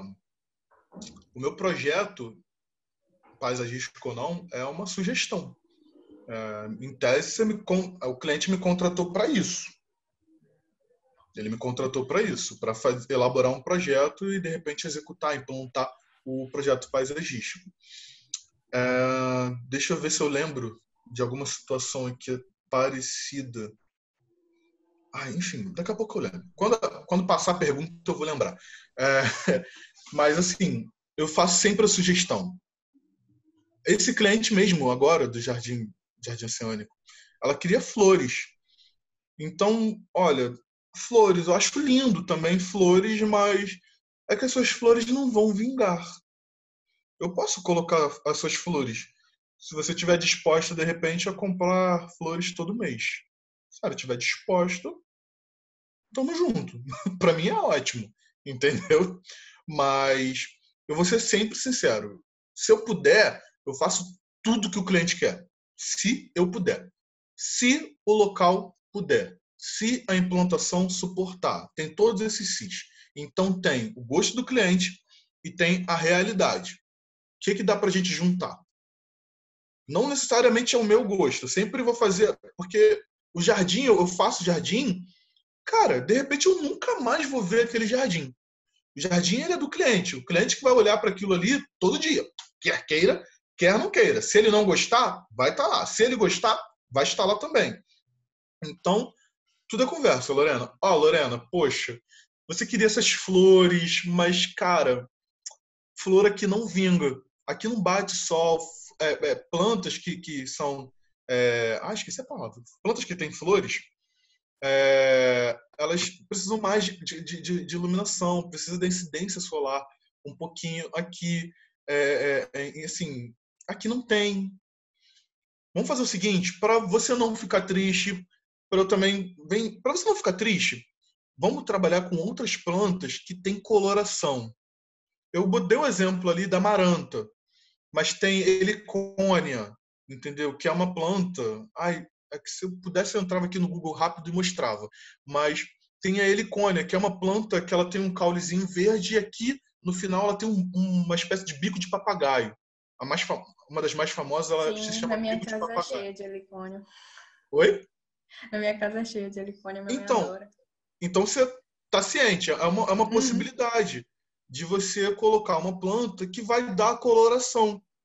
Que vai dar coloração. Às vezes o cliente pensa na flor, mas na verdade ele só quer um jardim colorido. Entendeu? Às vezes ele só quer um jardim colorido. Ele, ah, não, eu quero flor. Ah, mas tem alguma? Não. Ah, então, pô, só quer o jardim colorido.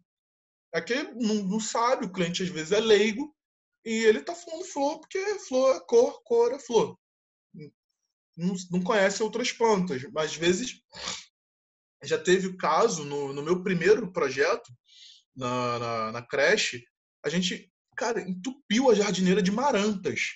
Marantas tricolores. Não sei se vocês sabem quais são. Apareceu num dos slides aí.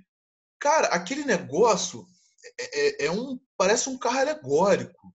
Não tem como não olhar para aquilo. Sabe? Você colocar um pedação assim de maranta tricolor é muita cor. Ah, mas são sempre as mesmas cores. Tá, mas é, é cor pra caramba.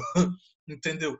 É muita cor de verdade. Então, assim, é, o meu conselho, Lorena, se você está passando por isso, você viu isso, você está se preparando para esse problema, é, cara, conversa com o cliente e uma coisa que eu e Monique nós fazemos muito. A gente vende um projeto, mas a gente sempre tem um segundo e um terceiro. A gente tem, sempre tem sugestão.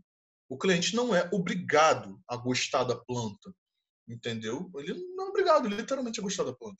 Então, é, é, é uma boa é, é, você levar sugestões de cores, ou opções. Leva opções para ele e conversa. Conversa abertamente, igual eu vim aqui, eu só estou conversando. Entendeu? Só estou conversando. Mas um pouco a gente pede um petisco. Conversa com ele que tá tudo certo. Tá bom, obrigada. Nada. Espero te ajudar. O Bernardo, duas perguntas para vocês aqui, porque eu acho que nós já estamos quase encerrando. Está quase na hora de encerrar. O Bernardo e a Laura, eles têm duas perguntas. O Bernardo pergunta sobre é, é jardins autorrigados e de gotejamento, se você já aplicou em algum projeto. E a Laura pergunta que você tem alguma dica para o controle de praga, porque os limoeiros e as mangueiras dela estão sofrendo demais e ela tem morre de medo de usar químico. Hum, boa. É... Bernardo, infelizmente, eu ainda não fiz. Monique? Quem Oi, falou? eu tô aqui. Se quiser, ah, tá. posso falar. não, responde para mim a, a da praga. Bernardo, infelizmente eu não fiz nenhum projeto com auto-irrigação. Mas a, a, dica que eu te dou é contratar a empresa que instala o, o, a irrigação. Monique, responde da praga, que isso aí é mais tua área. Tá. É... Posso fazer um adendo rapidinho dessa irrigação? Eu até respondi para ele no chat da irrigação. Ah, tô vendo. respondi ele ali. Perfeito. E sobre a... também respondi no chat. É... A praga, Laura, é... ela pode ter vários fins, né? No caso, não sei se é uma praga em si, né? Se é um inseto que é considerado praga, ou se, no caso, a sua planta está sofrendo porque ela está definhando, ela está caindo as folhas, ela está tá passando por um sofrimento, né? Em ambos, ambos os casos, é um desequilíbrio que tem na, no, no meio, né? Um desequilíbrio que tem na planta ali. A planta geralmente ela vive em equilíbrio. O que, que você pode estar tá vendo? Você pode estar tá vendo se tem excesso, você está regando demais ou regando de menos, no caso, molhando demais ou molhando de menos. Você pode estar vendo se essa planta é, ela está precisando de, de, ser fertilizada. A gente aqui no Rio a gente usa muito bocache, que ele é um adubo natural, né, orgânico, mas a gente não recomenda para quem tem cachorro e, e qualquer tipo de bicho, porque ela vai farelo de, ela vai farelo não, ela vai sangue, né? Ela vai farinha de ossos que é feita com sangue. Então a gente não recomenda para quem tem animais. É, você também pode ver é, o que pode estar acontecendo. Se for um tipo de praga, você tem que combater essa praga. A gente tem métodos é, biológicos para combater, a gente tem métodos orgânicos para combater, com misturinhas caseiras. Então, cada praga a gente combate de algum jeito. A gente também tem métodos manuais, que eu falo que às vezes, quando a planta começa a infestação, a gente vai tirando todo dia na mão até desaparecer. Isso também é válido também, dependendo se for lagarto, essas coisas, é super válido. Porque assim, as pessoas elas querem as borboletas, mas elas não querem as lagartas. E para ter uma, você precisa ter a outra.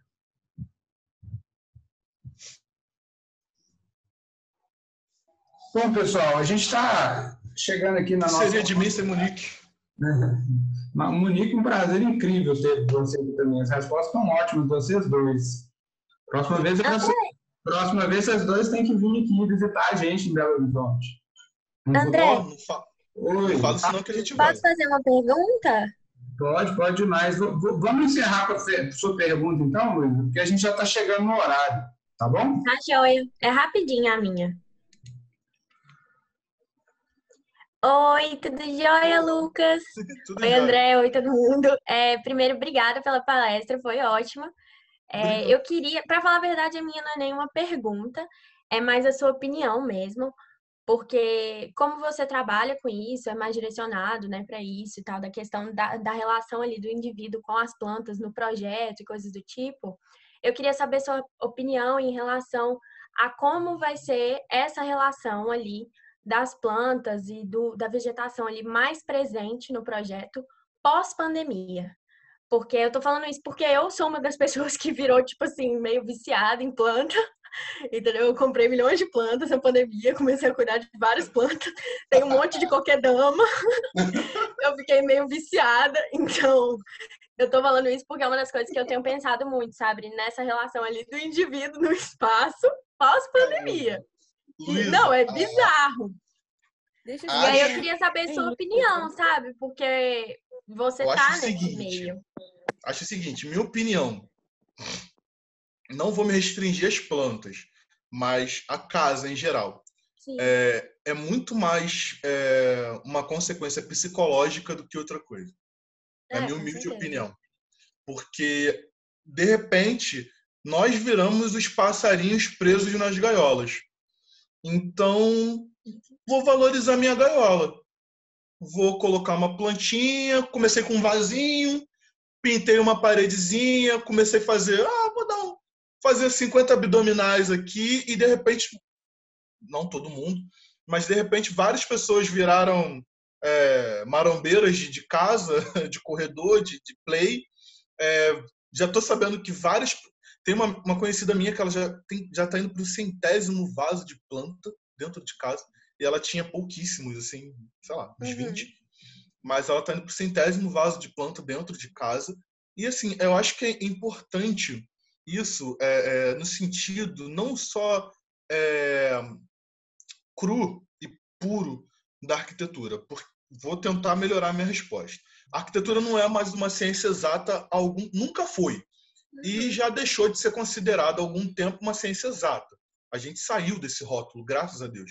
A arquitetura é uma ciência social e ela é aplicada. Então, como é que a, a influência da minha casa vai, como é que a minha casa vai influenciar sobre mim? É isso que a gente estuda desde sempre, só que a gente nunca quis levar para o lado bonitinho da coisa, para o lado social da coisa. A gente sempre vai, não, mete um negócio um espelho aí, pinta assim de tal coisa, bota a estrutura assim assado, que vai estar tá lindo, bota um vão para circular bastante ventilação. Isso tudo é lindo.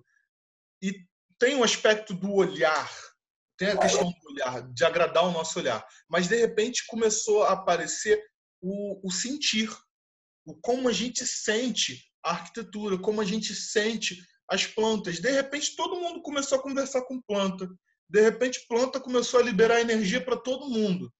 De repente, entendeu? É. A gente começou a passar mais tempo do lado delas, elas começaram a, faz, é, é, é, a influenciar mais as nossas vidas.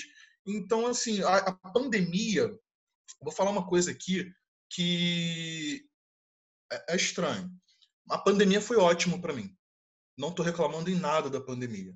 E há algum tempo eu venho falando para mim mesmo: toda crise é boa, basta saber tirar proveito. Óbvio, não estou aqui querendo pagar uma de oportunista, vou dar a volta, não, nada disso.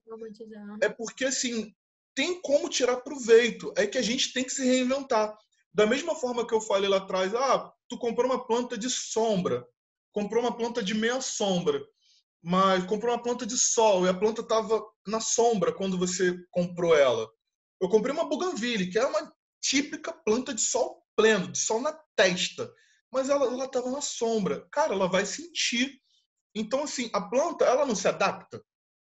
A gente também tem que se adaptar. Não só as queimadas, não só os governos, a gente tem que se adaptar a tudo, o tempo todo. É difícil pra caramba. É muito mais fácil falar, com certeza. É muito difícil se adaptar, mas a gente tem que se adaptar a tudo. Dá para se adaptar? Dá. De longe, não estou passando a mão na cabeça de nenhum governo. Cruz credo. Mas a gente tem que se adaptar, infelizmente. Entra governo, sai governo. A nossa história aqui, ser humanos mortais, sempre piora. Então, assim, a gente tem que buscar se adaptar. Não tem jeito. Uhum. E você vê um, um crescimento, assim, você visualiza um crescimento ali da, da galera, tipo, além não só dos arquitetos, mas também das pessoas que estão ali dentro, que dos seres humanos ali, com essa questão da planta, porque tipo assim, realmente foi uma coisa que entrou muito na gente nesse momento, né, de ter esse contato, que é muito bom e tal, mas talvez seja uma coisa passageira, não sei, você acha que isso vai continuar ou você acha que vai dar uma, tipo, vai acabar de novo? isso aí vai dar valorização. Se você der uhum. valor, não é, é, eu não vendo, eu não vendo a, a, eu não ganho nada pelo cara que vende planta em BH. Eu não vendo uhum. planta, eu vendo projeto. Mas vai tudo da valorização. Da mesma forma que a gente busca em ser profissionais valorizados, então assim, a planta, ela também, agora a gente população, nós quanto como população, a gente vai começar a valorizar, porque ela começou a me fazer bem. Sim. Ela nunca me fez bem. E agora ela começou a me fazer bem. Então, assim, se a gente valorizar a população, ela vai ficar. Ela vai. Cara, acho que ela já ficou, acho que ela sempre esteve. Mas ela ganhou um outro olhar, ela ganhou um outro sentimento. Entendeu? De É carinho. mais relacionamento ali, né? É, criou um relacionamento íntimo, amoroso com a planta. É. Então, assim, eu acho que a parte paisagística, ela vem num bom momento, sim, Uhum. porque ela vem cuidar do nosso, da nossa cabeça. Uma coisa que muito, ficou muito esquecida. Eu não sei como vocês aí, de, de BH, enxergam o Rio de Janeiro. O Rio de Janeiro, cara, ficou largado muito tempo. Muito, segue largado, tá? Ficou largado muito tempo. E hoje, de repente, está acontecendo uma coisa que ninguém previu, uma coisa que ninguém nem esperava, nem eu, nem ninguém, perdão, que é o mercado da construção civil voltou a se movimentar. Cara, todas as obras do Rio de Janeiro estavam paradas. Quem olha, vê notícia das obras, tem obra da, desde a época do PAN, cara. O PAN foi em 2007. Tem obra que ainda não acabou, entendeu? Que nem vai acabar. Então, assim, de repente o mercado da construção civil, junto com o paisagismo, voltou a se movimentar. É. Pandemia. Adapte-se. É isso. E, e a pandemia. Posso fazer só um adendo? Oxe, claro. Desculpa. E essa pandemia também foi boa, porque as pessoas ficaram em casa, pelo menos para o setor de paisagismo é, e arquitetura. Então, elas começaram a olhar para dentro da sua casa e querer um lugar bonito para estar, né? E querer um Uhum. lugar onde ela gostaria, não só onde ela dorme, vai volta para casa só quando tá vir depois do trabalho. Então, o setor aqueceu bastante paisagismo. Teve muita procura Na hora. não só de, de grandes jardins, mas jardins pequenos, vasos também, porque a gente também faz isso. Então, eu creio que deve- a pandemia para esse setor ajudou bastante. Infelizmente, Aham, né? Felizmente. Obrigada, gente. Obrigada mesmo. Eu queria a opinião de vocês mesmo. Ai, calma aí, antes, antes de mais pessoas falarem. Gente, eu vi que tem mais gente querendo fazer pergunta. Teve gente que agradeceu. Eu que agradeço de verdade. Porque não esperava que tivessem 300 pessoas. Ser bem sincero. Não esperava que tivesse o alcance que teve. Eu vi que tem mais gente enviando pergunta aqui no texto. Eu tô sem óculos, desculpa também. Mas, juro, manda, manda pergunta no, no, no meu Instagram que eu e Monique a gente vai respondendo é, lá no, no- na Tapereba, é, arroba Tapereba underline arc, de arquitetura. Manda pergunta lá que a gente responde super de boa.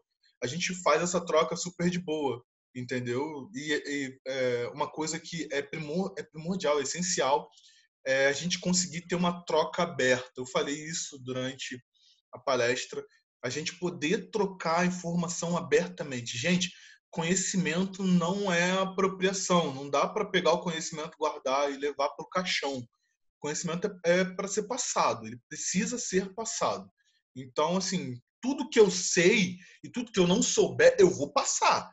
Se eu, é, é, eu já algumas amizades eu fiz assim, de mandar pergunta no Instagram mesmo, no escritório tal, e virou meu amigo, virou minha amiga tem um escritório até em São Paulo, Arctab, que, cara, é assim. Eu, do nada, mandei uma pergunta, começamos a conversar, WhatsApp, virei íntimo. Nunca vi essas pessoas pessoalmente, mas é a troca de conhecimento. E, assim, essa troca de conhecimento sendo aberta, como a gente fez aqui um pouco hoje, espero poder fazer mais, é, independente do, do local, da rede, como, mas a troca de energia acontecer, a troca de conhecimento acontecer, ela é importante para o crescimento de todo mundo pessoal, profissional, tudo, tá? Então, assim, pô, se vocês puderem, quiserem, se sentirem à vontade, por favor, se sintam, manda mensagem lá no meu Instagram, no Instagram da Monique, que a gente responde super de boa. Faço vídeo chamada na hora, não tem problema nenhum. Muito obrigado, Lucas. Eu vou encerrar.